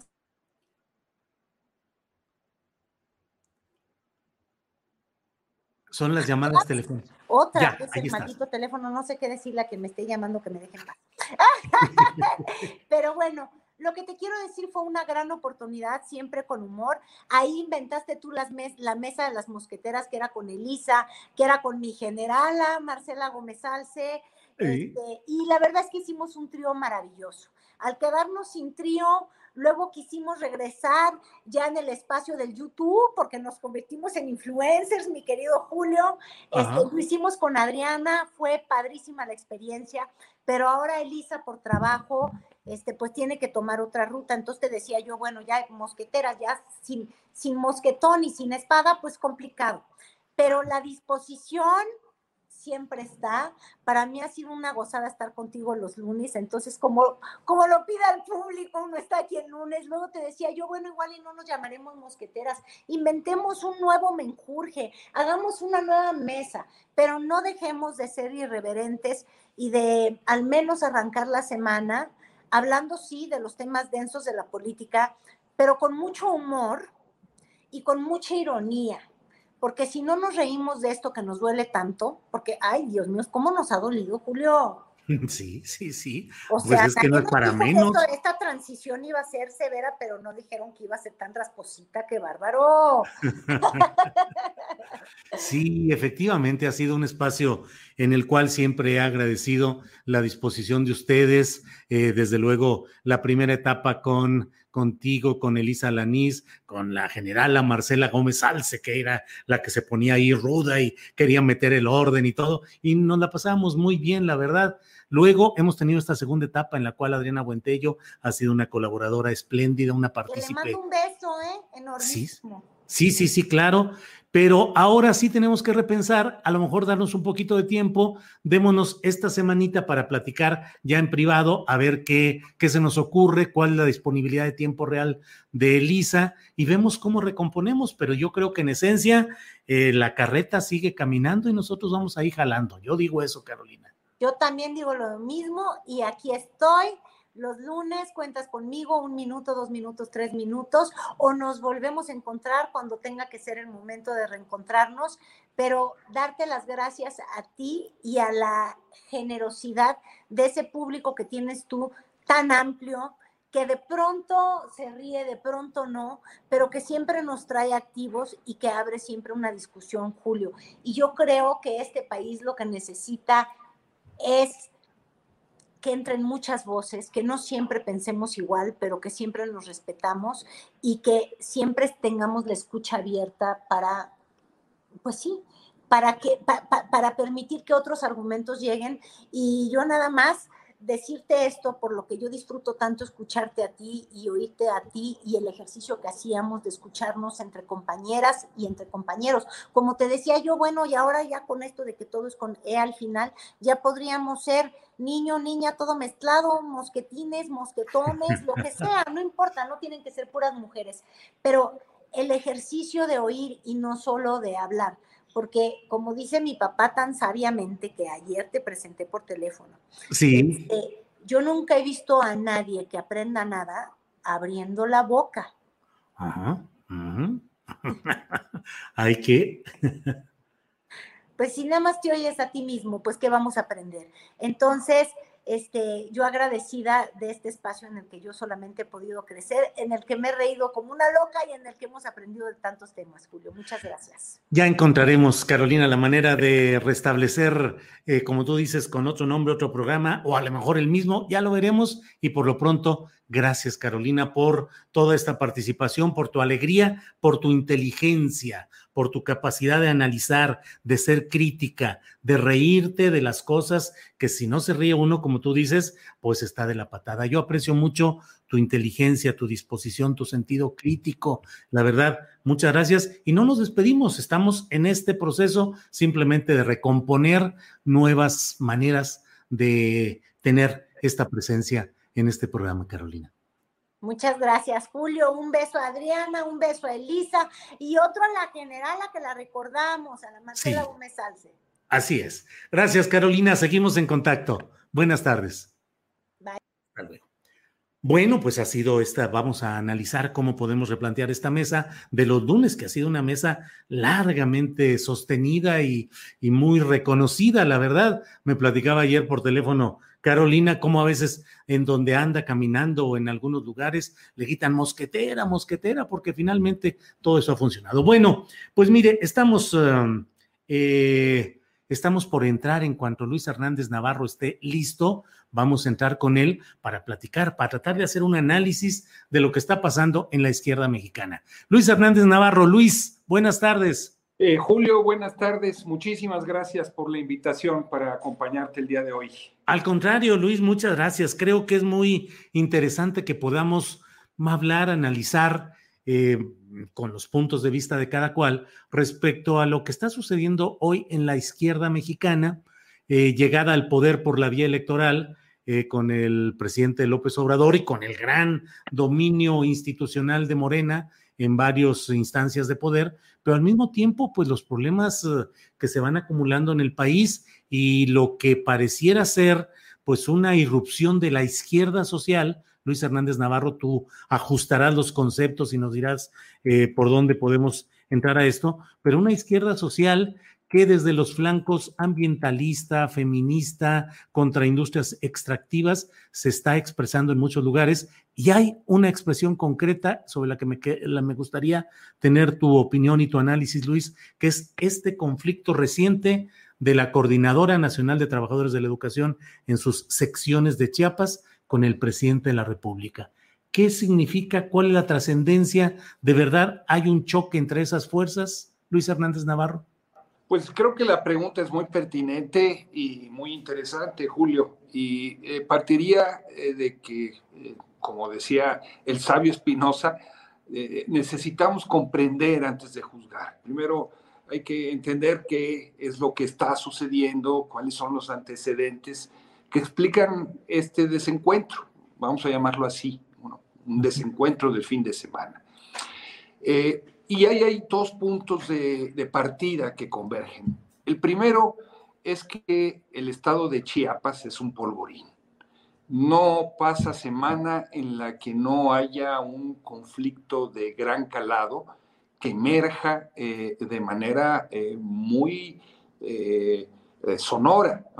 de repente, un día en la mañanera, se anuncia que el subsecretario Alejandro Encinas va establecer una mesa de paz con eh, la comunidad de Aldama y con el grupo de Chenaló que ha estado agrediéndolos y al día siguiente los balazos desbaratan esa, esa mesa de paz. Han sido meses de agresiones de los narcoparamilitares de Chenaló en contra de Aldama y no sucede nada. Eh, de repente otro día nos eh, despertamos con que el Junior, el hombre del Mayo Zambada en Chiapas, es ejecutado salvajemente allí en Tuxtla Gutiérrez. Eh, otro más, eh, con la, nos levantamos con la aparición de una eh, autodefensa en Panteló que busca enfrentar otra vez a los narcoparamilitares y al cacicazgo y eh, un gobierno por usos y costumbres. Algo está pasando muy profundo en Chiapas, ¿no? No es un, eh, de, manera que lo que sucedió este fin de semana con eh, los maestros y el, el, presidente de la República tiene que ver con este clima general. Los maestros son una especie de termómetro que nos permite medir el grado de ingobernabilidad eh, y de incapacidad política del gobierno de Rutilio Escandón y los problemas más generales que hay tanto arriba como abajo. Esa es, digamos, creo, una primera eh, vertiente para explicarnos lo que es lo sucedido. En cualquier estado de la República, un gobernador eh, con capacidad de operación habría buscado la forma de que antes de que eh, sucediera lo que sucedió, el conflicto eh, eh, se pudiera dialogar, distensar, etcétera, etcétera. ¿no? Este, lo hemos visto en, todo el país, ¿no? y aquí Rutilio Escandón no quiso, no pudo, no supo cómo hacerlo. Y una segunda vertiente que tiene que ver con el conflicto específicamente magisterial, y es que después de 16 reuniones entre... Perdón, Luis, si me, permites aquí nada más para cerrar pues el plano político estatal, el propio presidente de la República hizo un señalamiento en el cual parecería eh, preguntarse si detrás de todo esto no estaría también algún anterior gobernador, como si se estuviera hablando del propio Manuel Velasco Cuello. Así es, esa, esa ese comentario hizo, ¿no? Como no sé si lo estaba sugiriendo o no, de que la coordinadora como tal tenía muy buena relación con Manuel Velasco. Esto no es cierto, o sea, eh, dejemos eh, que la historia hable. Mientras fue gobernador eh, Manuel Velasco, los maestros democráticos realizaron dos grandes paros en, en la entidad, muy confrontados, tuvieron enfrentamientos con la policía, el maestro David Gemayel Ruiz fue asesinado por la policía en uno de esos enfrentamientos. Nadie eh, que verdaderamente tenga eh, una idea de lo que fue ese, esa etapa de eh, Manuel Velasco puede decir que había una relación armónica o cordial con el magisterio, todo lo contrario, fue una etapa de exacerbación de conflictos sociales, de, toma de eh, municipios por parte de los maestros. Pero esto nos habla de que efectivamente algo está pasando también allí en Chiapas que va más allá del conflicto magisterial, y es que la alianza que había entre el grupo Tabasco, y el Grupo Tabasco es no solamente el presidente y el nuevo secretario de gobernación, es también su hermana, ¿verdad? Que es la segunda mujer de a bordo en el SAT y la esposa del gobernador Rutilio Escandón, es quien maneja una serie de, las, una serie de secretarías de Estado dentro de eh, Chiapas, ¿no? O sea, la Secretaría de Salud, la Secretaría de Educación, el aeropuerto, la atención a los campesinos. Es una fuerza política y esa alianza que había entre ese grupo y el grupo del Partido Verde, pues eh, está eh, en no muy buenos términos, según nos dice el, presidente. Efectivamente, en las elecciones pasadas, en, a nivel de eh, eh, presidencias municipales, el Partido Verde eh, arrasó a eso que dicen que es morena. Digo que dicen que es morena porque esa morena de hoy no tiene nada que ver con la morena que sus fundadores originales dieron vida, ¿no? Hay toda una serie de expresiones del Partido Verde que se han metido ahí, que actúan, que operan, etc. Pero bueno, entonces ahí hay un conflicto que apunta a, una sucesión por la gobernatura adelantada.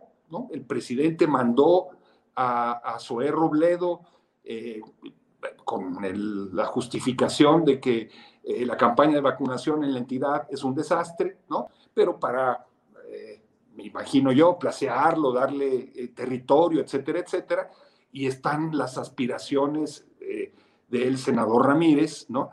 que fue secretario de gobierno con Manuel Velasco, eh, el hombre fuerte de la Cámara, junto con Ricardo Monreal hasta el año pasado, hoy ya cambiaron las cosas, que también tiene este, su corazoncito, ¿no? Entonces, Eduardo Ramírez. El senador Ramírez eh, y, eh, ahí chocando, digamos, en, ese tablero de ajedrez este, tres años antes de que las elecciones sean. Zoé este, Robledo, hijo de quien fue gobernador 45 días o dos meses en Chiapas, Eduardo Robledo Rincón, a nombre del PRI. Claro, este que tuvo que renunciar eh, como resultado del levantamiento zapatista, ¿no? Eh, eh, embajador en Argentina, secretario de la reforma agraria, un hombre muy cercano a Luis Donaldo Colosio en su momento, ¿no? este, pero que en el terreno específico de Chiapas, este, para si, si verdaderamente las aspiraciones de SUE son la de ser gobernador, pues necesita eh, territorio, necesita bases sociales, ¿no? Este, y está enfrentado a, un partido verde que, eh, que no cede en, sus ambiciones y en su control de por parte del territorio. Sí. Las palabras del presidente parecieran indicar eh, que las cosas van por ahí. Nunca habló él de, por supuesto, de eh, la disputa por los eh, la gobernatura como tal, pero sí habló de una buena relación entre el magisterio y el güero Velasco, que yo insisto, nunca existió, cualquiera, cualquiera lo sabe. El mismo senador Ramírez, en su momento secretario de gobierno, sabe lo difícil que fue eh, tratar y, eh, negociar en las condiciones en las que estaba el conflicto. Este, Luis, y, es un polvorín. Luis, y esta expresión del presidente de la República, al menos asociando discursivamente, al menos en contigüidad retórica al acente y a frena? Mira, yo creo que el eh, presidente está efectivamente molesto con eh, los... Eh, él dice que solo con los dirigentes de, los maestros chiapanecos, eh, fue muy cuidadoso en no meter en el paquete a todos los, a todos los maestros. Entiendo que hay en las acciones de protesta que los maestros dieron, hay un cuestionamiento de la investidura presidencial que va más allá de lo que usualmente hemos venido, ¿no? He visto, este, eh, pero digamos, ese tipo de expresiones del presidente las hemos visto una y otra vez con las feministas, las hemos visto una otra vez con los ambientalistas, con ONGs de derechos humanos que reciben financiamientos que el, presidente ve como sospechosos. En su momento fue lo que dijo de Samir Flores y las protestas que hubieron en contra del programa integral Morelos. Hay, eh, diría yo, una eh, intolerancia a reconocer que existe una izquierda social por afuera de lo que representa su proyecto y que eh, esa izquierda social, como es lógico, tiene sus propias demandas que no necesariamente coinciden con la eh, visión del presidente. Ahí hay una, eh, una cerrazón a, aceptar esta realidad, pero esta realidad es muy terca y se expresa una y otra vez de muchas maneras.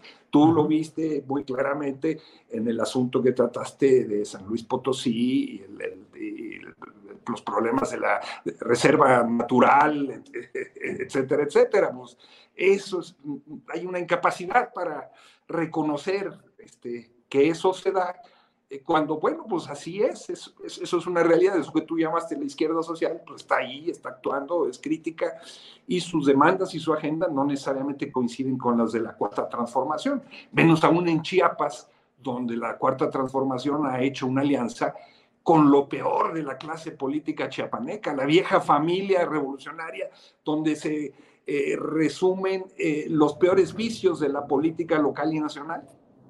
¿Y eso qué significa en cuanto a un proyecto de izquierda, Luis? Porque el presidente de la República evidentemente conoce muy bien la política de Chiapas y de Tabasco, de ahí son como una especie de granero político, ahí es el suministro de cuadros para su eh, gobierno.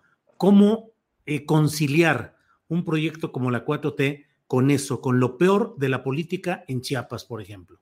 Bueno, lo que hemos visto es que no se ha podido conciliar. Ese es, eh, eh, ¿Qué es lo que vemos? Vemos que los policías de Rutilio Escandón eh, golpearon salvajemente a los normalistas rurales de Macumatzá hace escasos dos meses, desnudaron a las muchachas, las manosearon.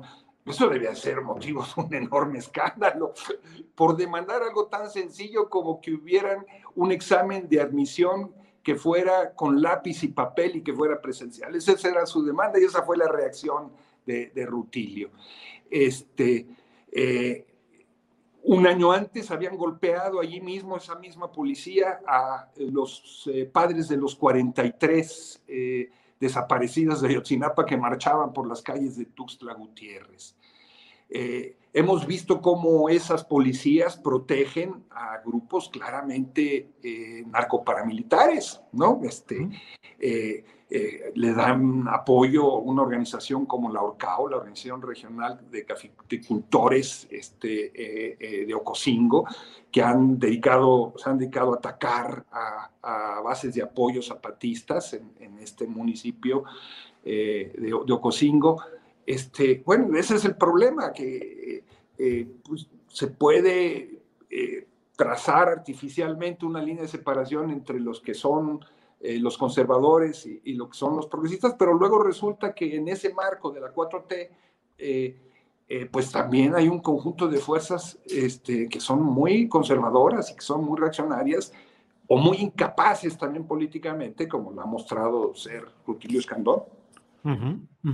Luis, eh, el zapatismo está activo, con presencia en Europa provisionalmente y entiendo que podrá extenderse incluso a otros continentes. Eh, hay una repelencia a ciertos aspectos o a todos, no sé, de lo que es el tren Maya y de lo que son varias, varios de los proyectos eh, estratégicos del presidente López Obrador, de los más queridos por él hay la denuncia de que hay devastación ecológica, que se están entregando los negocios a grandes capitales y que va a ser la misma historia de siempre, de la inversión de esos grandes capitales y solo repartir migajas a las comunidades. En otras partes del país hay la lucha por el agua, la lucha contra las mineras, la lucha contra las empresas refresqueras, lácteas, eh, de cerveceras, de toda índole pareciera, y te pregunto, Luis, en, esta, en, esta, en este segundo tramo del presidente López Obrador, ¿es previsible que sea mayor la insurgencia o la, el asomo de esas luchas políticas y sociales fuertes exigiendo que haya eh, la respuesta adecuada del gobierno federal? Zapatismo y ambientalismo. ¿Van a ser los que esté más presente en este tramo, Luis? Perdón. Claro, yo creo que el zapatismo tiene una iniciativa muy clara, que eh, consiste en su travesía por la vida. ¿no? Eh, este viaje que comenzaron ya por Europa, que va a ser todavía mayor porque hay esperando en los próximos días un contingente mucho más amplio que volará a, Europa para desde allí reunirse con los pequeños grupos o grandes que eh, están dando luchas similares a las que ellos han dado, ¿no? Eh, poniendo, y yo insisto en esto en el centro, esta, esta idea de que están luchando por, por la vida este, en torno a un proyecto anticapitalista, este, de reformulación eh, y poniendo por, por, delante el reconocimiento de las diversidades. Esto pues va a, fijar una parte de la agenda mediática.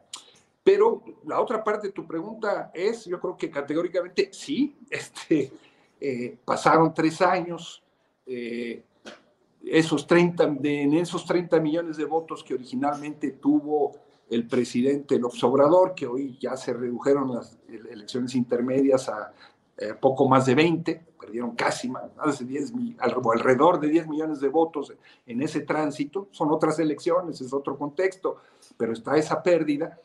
Eh, había muchas esperanzas depositadas, eh, no solamente en luchar contra la corrupción, sino de que eh, las demandas que se habían venido enarbolando iban a encontrar en la nueva administración la receptividad, los oídos para ser atendidas.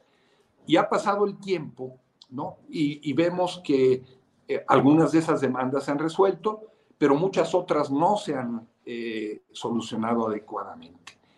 Y que incluso dentro, dentro de la misma 4T eh, hay una lucha eh, salvaje en torno a temas como el uso del glifosato, ¿no? Tan, tan, así, le costó este, la secretaría a Víctor Manuel Toledo, este, y una alianza muy clara entre Villalobos y, Julio Scherer para frenar este, el, ¿no? Que, son este, consuegros además, ¿no? Este, para frenar eh, eh, la contención del uso del glifosato. Quiero decir que estas luchas entonces no solamente son desde afuera, también se expresan al interior, pero conforme avance el tiempo, eh, pues ese periodo de gracia, vamos a decirlo así, que muchos movimientos le dieron al presidente va a comenzar a agotarse y van a eh, vamos a ver conflictos sociales eh, de tal y como tú los describes, en el terreno del ambientalismo, en el terreno de los desaparecidos, eh, en el terreno de los derechos humanos en el sentido más amplio, en el terreno indígena. El director del Instituto Nacional de los Pueblos Indígenas está en el exilio, le tienen tomado este, sus oficinas y tiene que funcionar quién sabe dónde. No, pues hay mucha inconformidad, ya lo vimos en eh, los eh, pueblos que tomaron la planta de Bonafont para luchar por el agua y por la vida.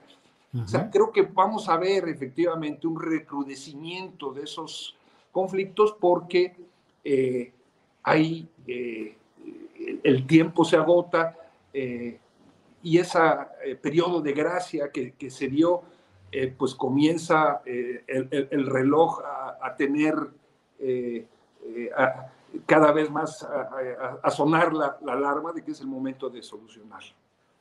Luis, eh, todo este tipo de análisis que, que, estás haciendo, en este caso, eh, la oportunidad de asomarnos a lo que sucede con la izquierda, suele generar en las redes sociales reacciones muy duras en las cuales descalifican todos estos ejercicios. Mira, José Rodríguez dice, ¿por qué no entrevistas a la otra parte para buscar el equilibrio? únicamente le pasas el micrófono a los conservadores, a los derechistas.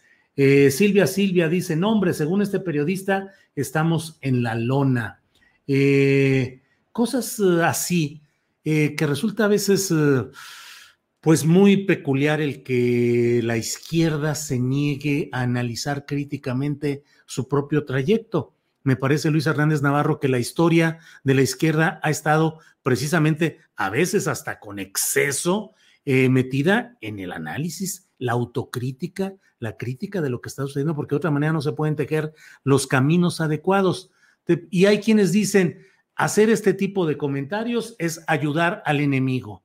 Eh, están dándole eh, argumentos a la derecha y a los conservadores. ¿Qué se puede responder a quienes critican duramente en esos términos, Luis? Mira, yo te puedo decir que desde hace muchísimos años me he referido críticamente y creo que con mucha información a personajes como Claudio X González y como Mexicanos Primero Mexicanos contra la Corrupción. Todo eso he documentado lo que hicieron con los maestros, lo que, lo que han hecho. Este, y lo sigo haciendo. Este, el problema es que luego se nos olvida, ¿no? Que, por ejemplo, eh, Mario Delgado, el presidente de, de Morena, ¿no? fue un aliado central de Claudio X González para sacar la reforma educativa de Peña Nieto en su, en su momento. Mario Delgado en aquel entonces estaba en el PRD, pero este, Claudio X González se encargó de darnos a conocer un tuit eh, en el que eh, Mario le reportaba literalmente que se había aprobado la reforma eh, educativa en el Senado en los términos en los que ellos habían empujado o, pactado. O sea, una buena parte de esas críticas, me parece, vienen de aquellos que nunca transitaron en las, eh, por las filas de la izquierda, que se subieron a esta arca de Noé cuando vieron que se venía el, diluvio eh, neoliberal, ¿no? y que ahora este, quieren ser este, más puros que puros. Este, la autocrítica es como lavarse la cara todas las mañanas, como lavarse los dientes tres veces al día. Si no te los lavas, se te ensucian, te enfermas, etcétera, etcétera. Entonces, todo proyecto político de izquierda necesita de la autocrítica. Es la, mejor garantía de que eh, no eh, va a, degenerarse o no va a, seguir caminos. Más aún en un proyecto en disputa, como es el proyecto del Obrador, donde hay tantas fuerzas encontradas que quieren jalar hacia un lado y hacia el otro. Entonces, no, no, no, no, no somos conservadores. Toda la vida hemos criticado a los conservadores. Tú lo has hecho, Julio, desde tiempos inmemoriales. No has dejado de poner el dedo en el, renglón. Yo tampoco soy conservador. Este, eh, y eh, decir las cosas tal y como son, no le dan municiones a los conservadores. Lo que le da eh, municiones es tratar de, esconderlas y taparlas, este, porque entonces los problemas crecen y cuando exploten eh, van a no tener solución. Luis, te agradezco mucho la posibilidad de analizar todos estos temas y detalles y solo cierro haciéndote esta pregunta.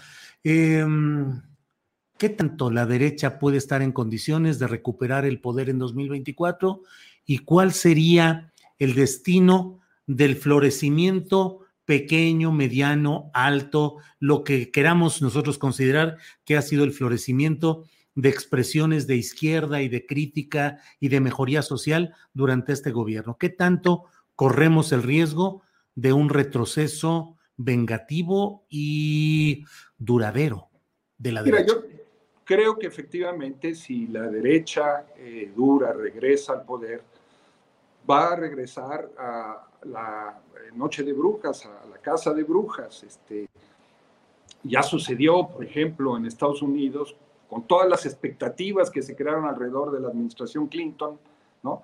Este, esas expectativas que no se cumplieron terminaron por abrirle el paso al triunfo de Donald Trump, ¿no? Con todo lo que ese triunfo eh, significó. Y si vemos las experiencias del progresismo en América Latina, más allá de la acción de la derecha, cuando ha habido inconsistencia de las fuerzas de izquierda, pues eso crea el, camino para eh, la restauración y los ajustes de, cuentas. Todo pareciera indicar que como van las cosas, la derecha no tiene suficiente fuerza para, para lograrlo, por más que figuras como Claudio X González busquen tejer este gran bloque opositor. Hoy vemos cómo el PRI comienza eh, la alianza con el PRI y el PAN y el PRD, en esa alianza el PRI comienza a crujir y comienza a diferenciarse. Me cuesta mucho trabajo imaginar un candidato único, opositor, con fuerza, con convocatoria, eh, camino del 2024. Pero siempre es una posibilidad, efectivamente, pero esto, eh, eh, en, qué medida avanza la derecha? En la medida en la que se cometan errores, se cometan fallas. Yo soy el primero en, reconocer que han habido cosas muy importantes en esta administración, como el hecho de que el salario mínimo haya eh, aumentado. Eso me parece que es muy importante. Es insuficiente, pero es muy importante. Es muy importante que se hayan hecho recuentos como el de la General Motors y que haya podido ganar un sindicato independiente. Albricias, qué bueno. Es muy importante que a pesar de lo que sucedió este, este, fin de semana en Chiapas, no se haya hecho uso de la fuerza para eh, eh, disuadir, para este, replegar a los Lo celebro, qué, bueno que hubo esa sensatez y ese buen juicio para no hacerlo. Pero al mismo tiempo no puedo dejar de decir que uno de los problemas que están ahí latentes, que generó esto que pues, sucedió el fin de semana, tiene que ver, dice llanamente, con que eh, se aprobó una reforma educativa que en lo esencial es la misma de Peña Nieto, o que el gobernador Rutilio Escandón intervino indebidamente el fondo eh, la caja de ahorros de los maestros, en donde no hay un centavo público, todos son aportaciones de los maestros, pero él secuestró esa caja de ahorros. Entonces, este, no, no se puede dejar de decir eso. Hay que reconocer lo otro, me parece, pero no se puede dejar de decir eso. Luis Hernández Navarro, muchas gracias por esta oportunidad de tender la mirada sobre los caminos complicados, pero siempre finalmente promisorios de una izquierda mexicana que va aprendiendo sobre la marcha, que tiene sus claroscuros y altibajos, pero que ahí va caminando. Luis, muchas gracias. A reserva de lo que desees agregar, muchas gracias por esta oportunidad. Muchísimas gracias a ti, Julio, por tu hospitalidad y a, la audiencia y ojalá se pueda hacer un debate en términos constructivos sin poner el epíteto y el estigma por delante.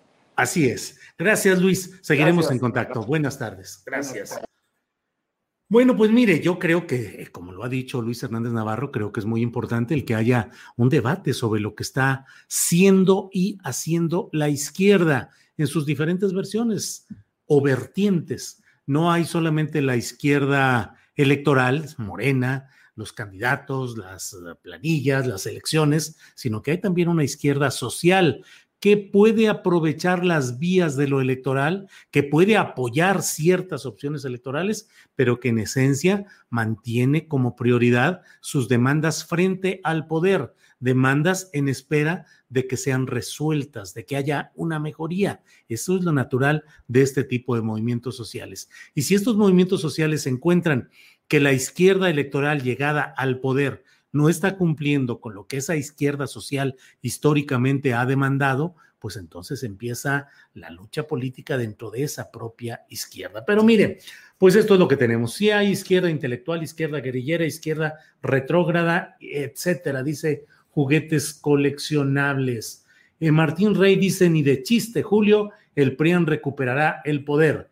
El pueblo valora los avances del gobierno de la 4T. Se sabe que es imposible que todo cambie en seis años y ratificará su apoyo al proceso renovador. Bueno, déjeme a propósito de todo esto que estamos hablando. Eh, hoy el presidente de la República en su conferencia mañanera dio a conocer, eh, mostró la portada y todo lo relacionado con su nuevo libro. Y bueno, pues eso es algo que de entrada eh, pues llama a buscar con lupa las expresiones, los comentarios. ¿Qué opinan ustedes si es que algunos ya se han asomado a este libro a la mitad del camino que hoy dio a conocer en su portada el presidente López Obrador? A la mitad del camino eh, son 320 páginas en las que habla de su gobierno. En Milenio ya se ha colocado una nota que dice, podría dejar antes la presidencia, comillas, sin sentirme mal con mi conciencia, comillas, AMLO en su libro. Detallan que son cuatro capítulos, 320 páginas, como ya dijimos, y que es un testimonio de lo alcanzado hasta ahora.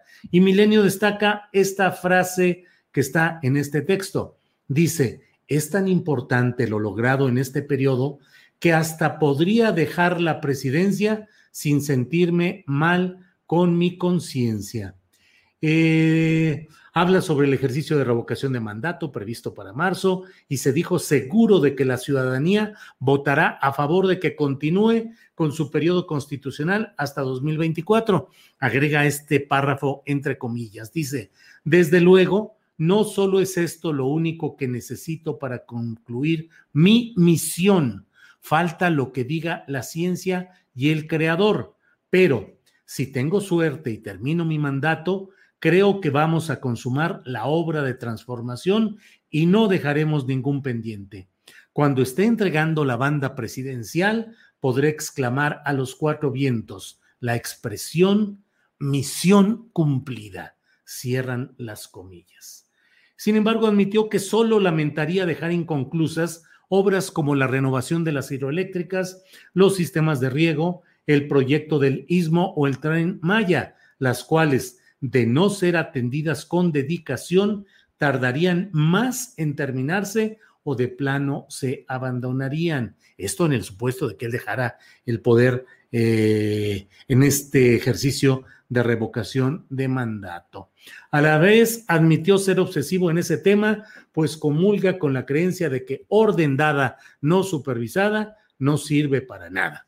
Bueno, ahí el presidente se avienta una frasecita acomoda, acomodada a su investidura, porque la, la versión más popular dice, orden dada, no supervisada, se la lleva la, y bueno, puntos suspensivos, pero bueno, efectivamente, eh, coincido plenamente con lo que dice el presidente, de que esto es algo que debería mantenerse en letras eh, fuertes en los despachos de los funcionarios, orden dada, no supervisada, o no sirve para nada, o se la lleva la expresión esta tan mexicana. Pero bueno, ¿qué opinan sobre este tipo de, de señalamientos? Aquí tenemos ya varios comentarios que voy a leer de lo que está aquí en nuestro chat. Eh, no lo permitiremos que deje el presidente, que la deje el presidente de la presidencia. Él continuará, dice Clotilde Alcántar. Martín Aguilar dice, la derecha y los poderosos tienen muchos recursos. Uno es infiltrar Morena y obtener los cargos. Bueno, debo decirle por otra parte que ya lo ya fue comentado en otra parte de este programa, pero ya se instaló a don Adán López, Adán Augusto López Hernández como el nuevo secretario de Gobernación dieron a conocer una fotografía en la cual está eh, la secretaria eh, Olga Sánchez Cordero, el propio eh, nuevo secretario Adán Augusto López Hernández, el subsecretario Encinas, que ha dicho Adán Augusto López Hernández que podría seguir adelante Encinas, que ha hecho un buen papel, pero pues al menos me pareció que el fraseo utilizado en este momento todavía no queda firme ya una ratificación, una confirmación de la presencia y la aceptación del propio eh, Alejandro Encinas. Em, estuvieron, como le digo, eh, los, la secretaria saliente, el secretario entrante, estuvo también el subsecretario de Desarrollo Democrático, Participación Social y Asuntos Religiosos, Rabindranath Salazar Solorio, que usted sabe que fue senador, es senador con licencia por Morelos, Rabindranath Salazar. Bueno, pues estas son algunas de las muchas cosas interesantes que hemos tenido en este día. Eh, mm, saludos cordiales a Efraín Bernal. No se necesita infiltrar Morena, dice Guillermo Maldonado. Ya llegamos súper contaminados de malos elementos, ¿no?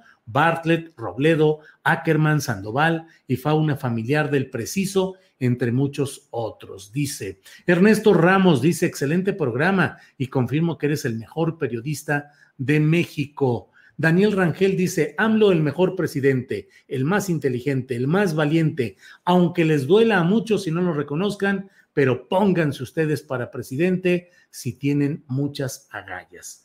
Eh, Mike Abelo dice Santiago Nieto 24. Paola Corona pregunta, dice, ¿y a qué hora le dio tiempo de hacer un libro? Yo trabajo de 9 de la mañana a 3 de la tarde y después de 4.30 de la tarde a 8 de la noche y no me da tiempo ni de ir al súper. Pues sí, por ahí va todo esto. Orden dada, no supervisada, se va al rancho de AMLO, dice Héctor Sandoval. Pues sí, por ahí va todo este tema. Borbotón dice, es increíble la ceguera de muchos izquierdistas, entre comillas. AMLO es lo mejor que le pasó a nuestro país. Ningún otro presidente hizo en seis años lo que él ha hecho en solo tres. Eh, misión cumplida de AMLO, dice Eric Ramírez, seis millones de nuevos pobres, la corrupción intocable, violencia en aumento. Bueno, eh, yo le comento a todos quienes están amablemente escribiendo y comentando en este chat eh, la importancia de que haya la revisión de lo que está sucediendo, de que haya una continuidad del proyecto político original, de que haya la crítica y la autocrítica que permitan realmente enfrentar con éxito todo lo que se viene, porque obviamente pues hay todo el trabajo político de la oposición que de manera natural y además legítima, pues busca eh, eh, recuperar el poder, recuperar sus espacios, ganar electoralmente y reinstalar su visión, la forma en la que ellos entienden todas estas cosas. Todo ello mientras seguimos señalando el hecho de que la oposición no tiene hasta este momento ni un liderazgo carismático, popular, rescatable, defendible, ni tiene un proyecto ni un programa viable. Siempre he dicho que la mayor fortuna política de Andrés Manuel López Obrador suelen ser sus propios adversarios que no son de la calidad, de la textura con el programa y la fuerza que se requeriría para desplazar a una fuerza eh, pues carismática y caudillista como la que encabeza el propio Andrés Manuel López Obrador.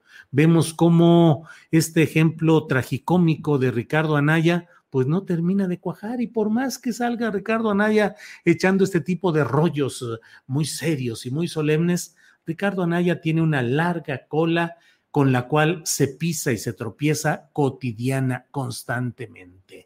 Mm, ¿Quiénes más pueden estar en todo ese, en todo ese rumbo? Eh, Claudio X González, bueno, Claudio X González, hijo, eh, pues forma parte de una familia que se ha enriquecido enormemente, sobre todo en las relaciones con el poder político y en particular con el salinismo. Claudio X González podría ser el candidato que presente la derecha, eh, los opositores a López Obrador en 2024, pues no lo creo. El anterior presidente de la Coparmex, Gustavo de Hoyos, Walter, pues tampoco. Creo que ya sin el cargo y sin el membrete de la presidencia Coparmex se va aguadando y se va diluyendo esa misma fuerza política. Del lado de la izquierda o centroizquierda o del obradorismo, hay muchas fuerzas y muchas presencias. Ya la propia Claudia Sheinbaum, ya vieron ustedes que inició gira por varias, eh, bueno, ya estuvo en Chiapas acompañando al presidente de la República. Habrá una cobertura mayor a sus actividades por parte de youtuberos que han a la vez han estado cubriendo las conferencias mañaneras del presidente López Obrador, lo seguirán haciendo, pero también allá el anuncio de que van a estar más presentes difundiendo lo que suceda en el entorno de Claudia Sheinbaum. Eh, en el entorno de Marcelo Ebrard, pues sigue funcionando la eficacia. Yo escribí en la columna astillero hace unos días, eh, escribí que Marcelo Ebrard era una opción eficaz, pero no confiable, y que Claudia Sheinbaum eh, seguía siendo una opción confiable a la estructura de poder presidencial, pero todavía no eficaz y acaso no logre la eficacia y la viabilidad política que se espera para la dura contienda de 2024. Marcelo Ebrard es un operador eficaz, ciertamente es eficaz, eh, organiza, eh, planea, ejecuta, supervisa, luce las cosas además, pero creo que no es todavía y creo que no lo será confiable para un proyecto de transformación nacional como el que ha prometido y encabezado el presidente López Obrador. Y Claudia Sheinbaum tiene eh, esas condiciones de confiabilidad, de una mayor congruencia y una mayor cercanía ideológica y política, pero todavía no logra consolidar todo esto de lo que estamos hablando. En fin, pues eh, déjeme asomarme por aquí. Eh, Mm, mm, mm. Déjeme ver qué es lo que viene por aquí. Eh, ya no supe eh, si Adriana Buentello tiene todavía algún. Vamos a meter ahorita un promocional en lo que nos reorganizamos un poco. Vamos con este promocional y regresamos en unos segundos.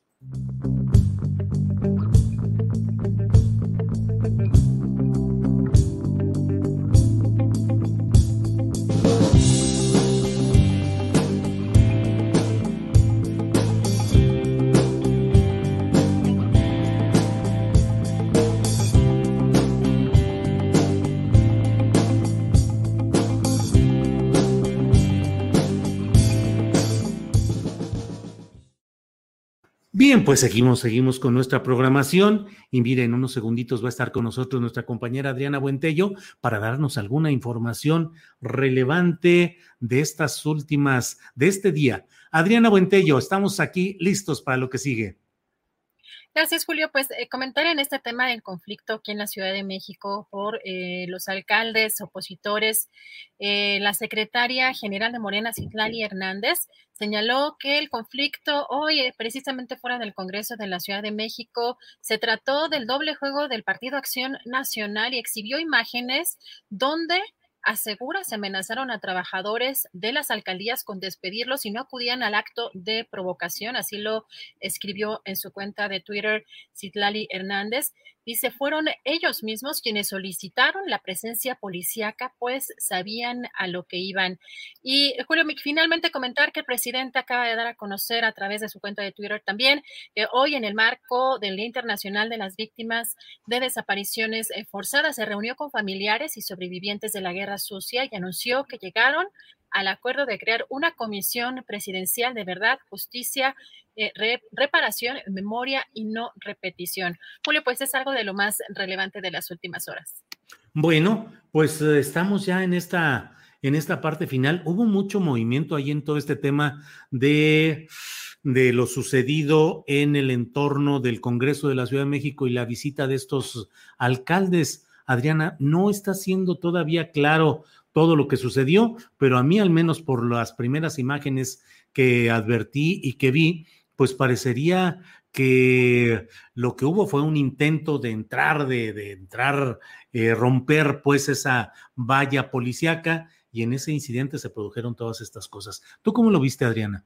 La parte que aquí es interesante, Julio, que evidentemente hay muchos videos, hay muchas imágenes y que vamos a tener que dar seguimiento puntual a cada una de las versiones. Y esto es precisamente, Julio, parte de la visión y el trabajo periodístico, porque no se trata de posicionarnos de un lado o del otro, sino acercarnos, eh, porque hay muchos ángulos. Evidentemente en estas manifestaciones o en, este acto eh, eh, había muchísimas personas además de pues también elementos de la policía y hay imágenes, hay fotografías, hay videos y vamos a tratar de, eh, pues, de, tomar, digamos, eh, estas referencias eh, videográficas, pero también los testimonios, también ah, es importante mencionar lo que ya comentaba en conferencia de prensa el secretario de gobierno Martí Batres, que pues era un tema que con una llamada telefónica se solucionaba de acuerdo con las declaraciones de Martí Batres, y por el otro lado, también el la violencia o la, intensidad de, esta manifestación y los ánimos que eh, de pronto sí estaban encendidos, Julio. Así que, pues, la, importancia de tener acercamiento con las diferentes voces, la, eh, participación o, las experiencias o los testimonios de los que estuvieron en esa, en esa manifestación, pero sí recalcar, es bastante escandaloso de pronto ver al, a, la alcaldesa de Obregón sangrando de la nariz Em, y eh, pues esto que mencionaba ella incluso, que supuestamente ya los granaderos no estaban operando, no estarían eh, eh, trabajando en la Ciudad de México y pues estamos viendo esta situación en, las, en, las en esta manifestación o en este acto. Y también ya hay que mencionar también que hay diferentes actores, por ejemplo, en el caso de Pigmeno Ibarra también ya publicó por ahí un video en el que no lo ponemos, no lo ponemos nosotros porque no sabemos de dónde surgió y por temas de derechos de autor de pronto sí es un poco complicado el estar manejando ese material, pero señalar que sí es eh, un video que subió a sus redes eh, Pigmenio Ibarra, que pues eh, muy cercano a la cuarta transformación y en el que eh, señala que viene, digamos, la acción más por parte de, de, esta, de este grupo de, de inconformes, ¿no? Encabezados por los delegados o los alcaldes ahora de la oposición. Pues eh, vamos a ver qué surge en las próximas horas. Va a seguir dando información, sobre todo porque son diferentes ángulos, Julio, del, de, este, de este suceso. Sí, y bueno, pues a ver mañana cómo vemos, a ver qué revisión se hace sobre el regreso a clases hoy, que es desde luego pues una experiencia mmm, pues muy especial porque se regresa en estas condiciones sanitarias y veremos qué tanto, cuál sería el saldo de mañana. ¿Tú y cómo lo viste? ¿Qué registraste, Adriana, sobre este tema? Hoy, por ejemplo, la conferencia mañanera, lo que sí fue, la conferencia mañanera fue desastrosa en términos técnicos, los intentos de conexión con las diferentes entidades. Llegó un momento en el que incluso ya hasta me estaba dando sueño porque eh, eh, sí era un poco pesado, pues de pronto nosotros tenemos estas complicaciones con los enlaces que tenemos aquí en el programa. ¿A poco nos andaban ganando?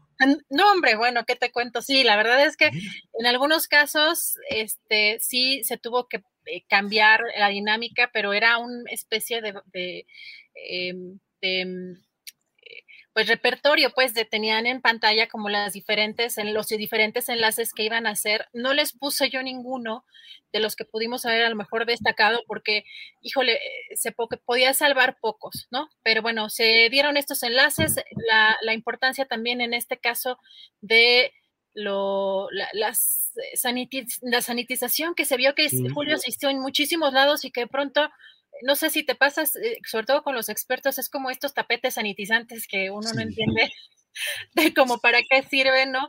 Ya el doctor Héctor El Frisby nos ha dado eh, aquí, sobre todo en términos prácticos, para que nuestra propia audiencia, nuestros propios espectadores puedan incluso en sus, eh, pues con sus hijos o en sus, en las escuelas de sus hijos, pues quizá este, ver estos purificadores eh, o estos, estos medidores, ¿no? Que nos había este, aconsejado el, doctor, pero la, sanitización que de pronto este, vimos por ahí Alfaro, eh, ¿no? El gobierno de Enrique Alfaro en diferentes escuelas ahí en, la, en Jalisco y que pues parece que eso no sirve realmente como, como de mucho, sino más bien como el medio ambiente. Y vamos a ver en las próximas semanas y en los próximos días cómo se da esta situación, eh, Julio, de los contagios, pero sí parece importante recalcar que eh, decía Lorenzo Meyer en su artículo el día de ayer que si antes de entrar en la pandemia teníamos un, atraso en, temas de comprensión de matemáticas, por ejemplo,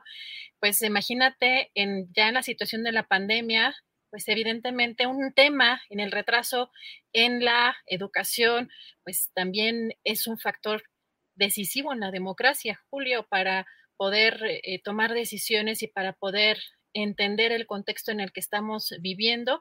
Así que me parece que ese es uno de los acentos que hace el presidente López Obrador con pues esta, este regreso a clases que ya parece, eh, pues era, era ya impensable, ¿no? Que eh, retrasarlo, retrasarlo más, pero también pues la parte opositora que siempre le ha convenido, Julio, cuando estaban en el gobierno, siempre le ha convenido que eh, pues la sociedad, digamos, no tenga el, acceso o el acceso de manera igualitaria a la educación. Así que yo lo vería también por ese lado eh, político, pero en lo inmediato, pues veremos ya los contagios, como eh, si, si realmente ayudó el tema de las vacunas en el caso de los maestros o cómo estarían manejándose en, el caso de, que aumentara un poco los casos, hubiera focos en algunos lugares, Julio.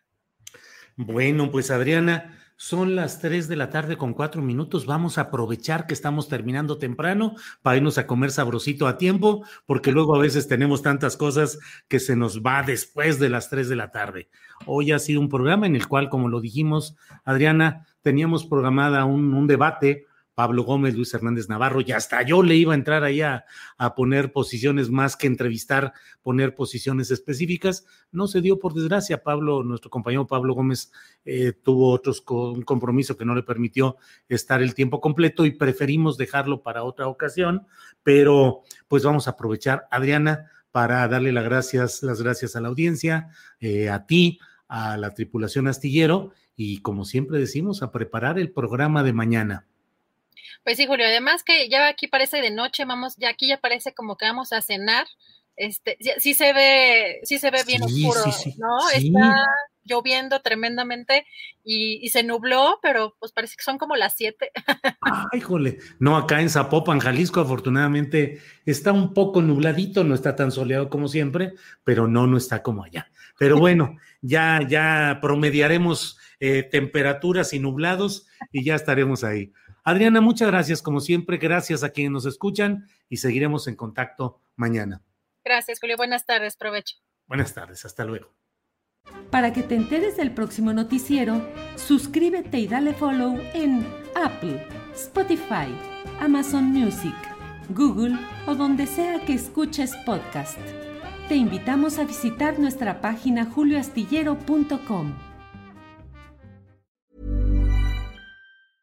Even when we're on a budget, we still deserve nice things. Quince is a place to scoop up stunning high-end goods for 50 to 80% less than similar brands. They have buttery soft cashmere sweaters starting at $50, luxurious Italian leather bags, and so much more. Plus, Quince only works with factories that use safe, ethical, and responsible manufacturing. Get the high-end goods you'll love without the high price tag with Quince. Go to quince.com/style for free shipping and 365-day returns. When you make decisions for your company, you look for the no-brainers. If you have a lot of mailing to do, stamps.com is the ultimate no-brainer. Use the Stamps.com mobile app to mail everything you need to keep your business running with up to 89% off USPS and UPS. Make the same no brainer decision as over 1 million other businesses with Stamps.com. Use code PROGRAM for a special offer. That's Stamps.com code PROGRAM. Para que te enteres del próximo noticiero, suscríbete y dale follow en Apple, Spotify, Amazon Music, Google o donde sea que escuches podcast. Te invitamos a visitar nuestra página julioastillero.com.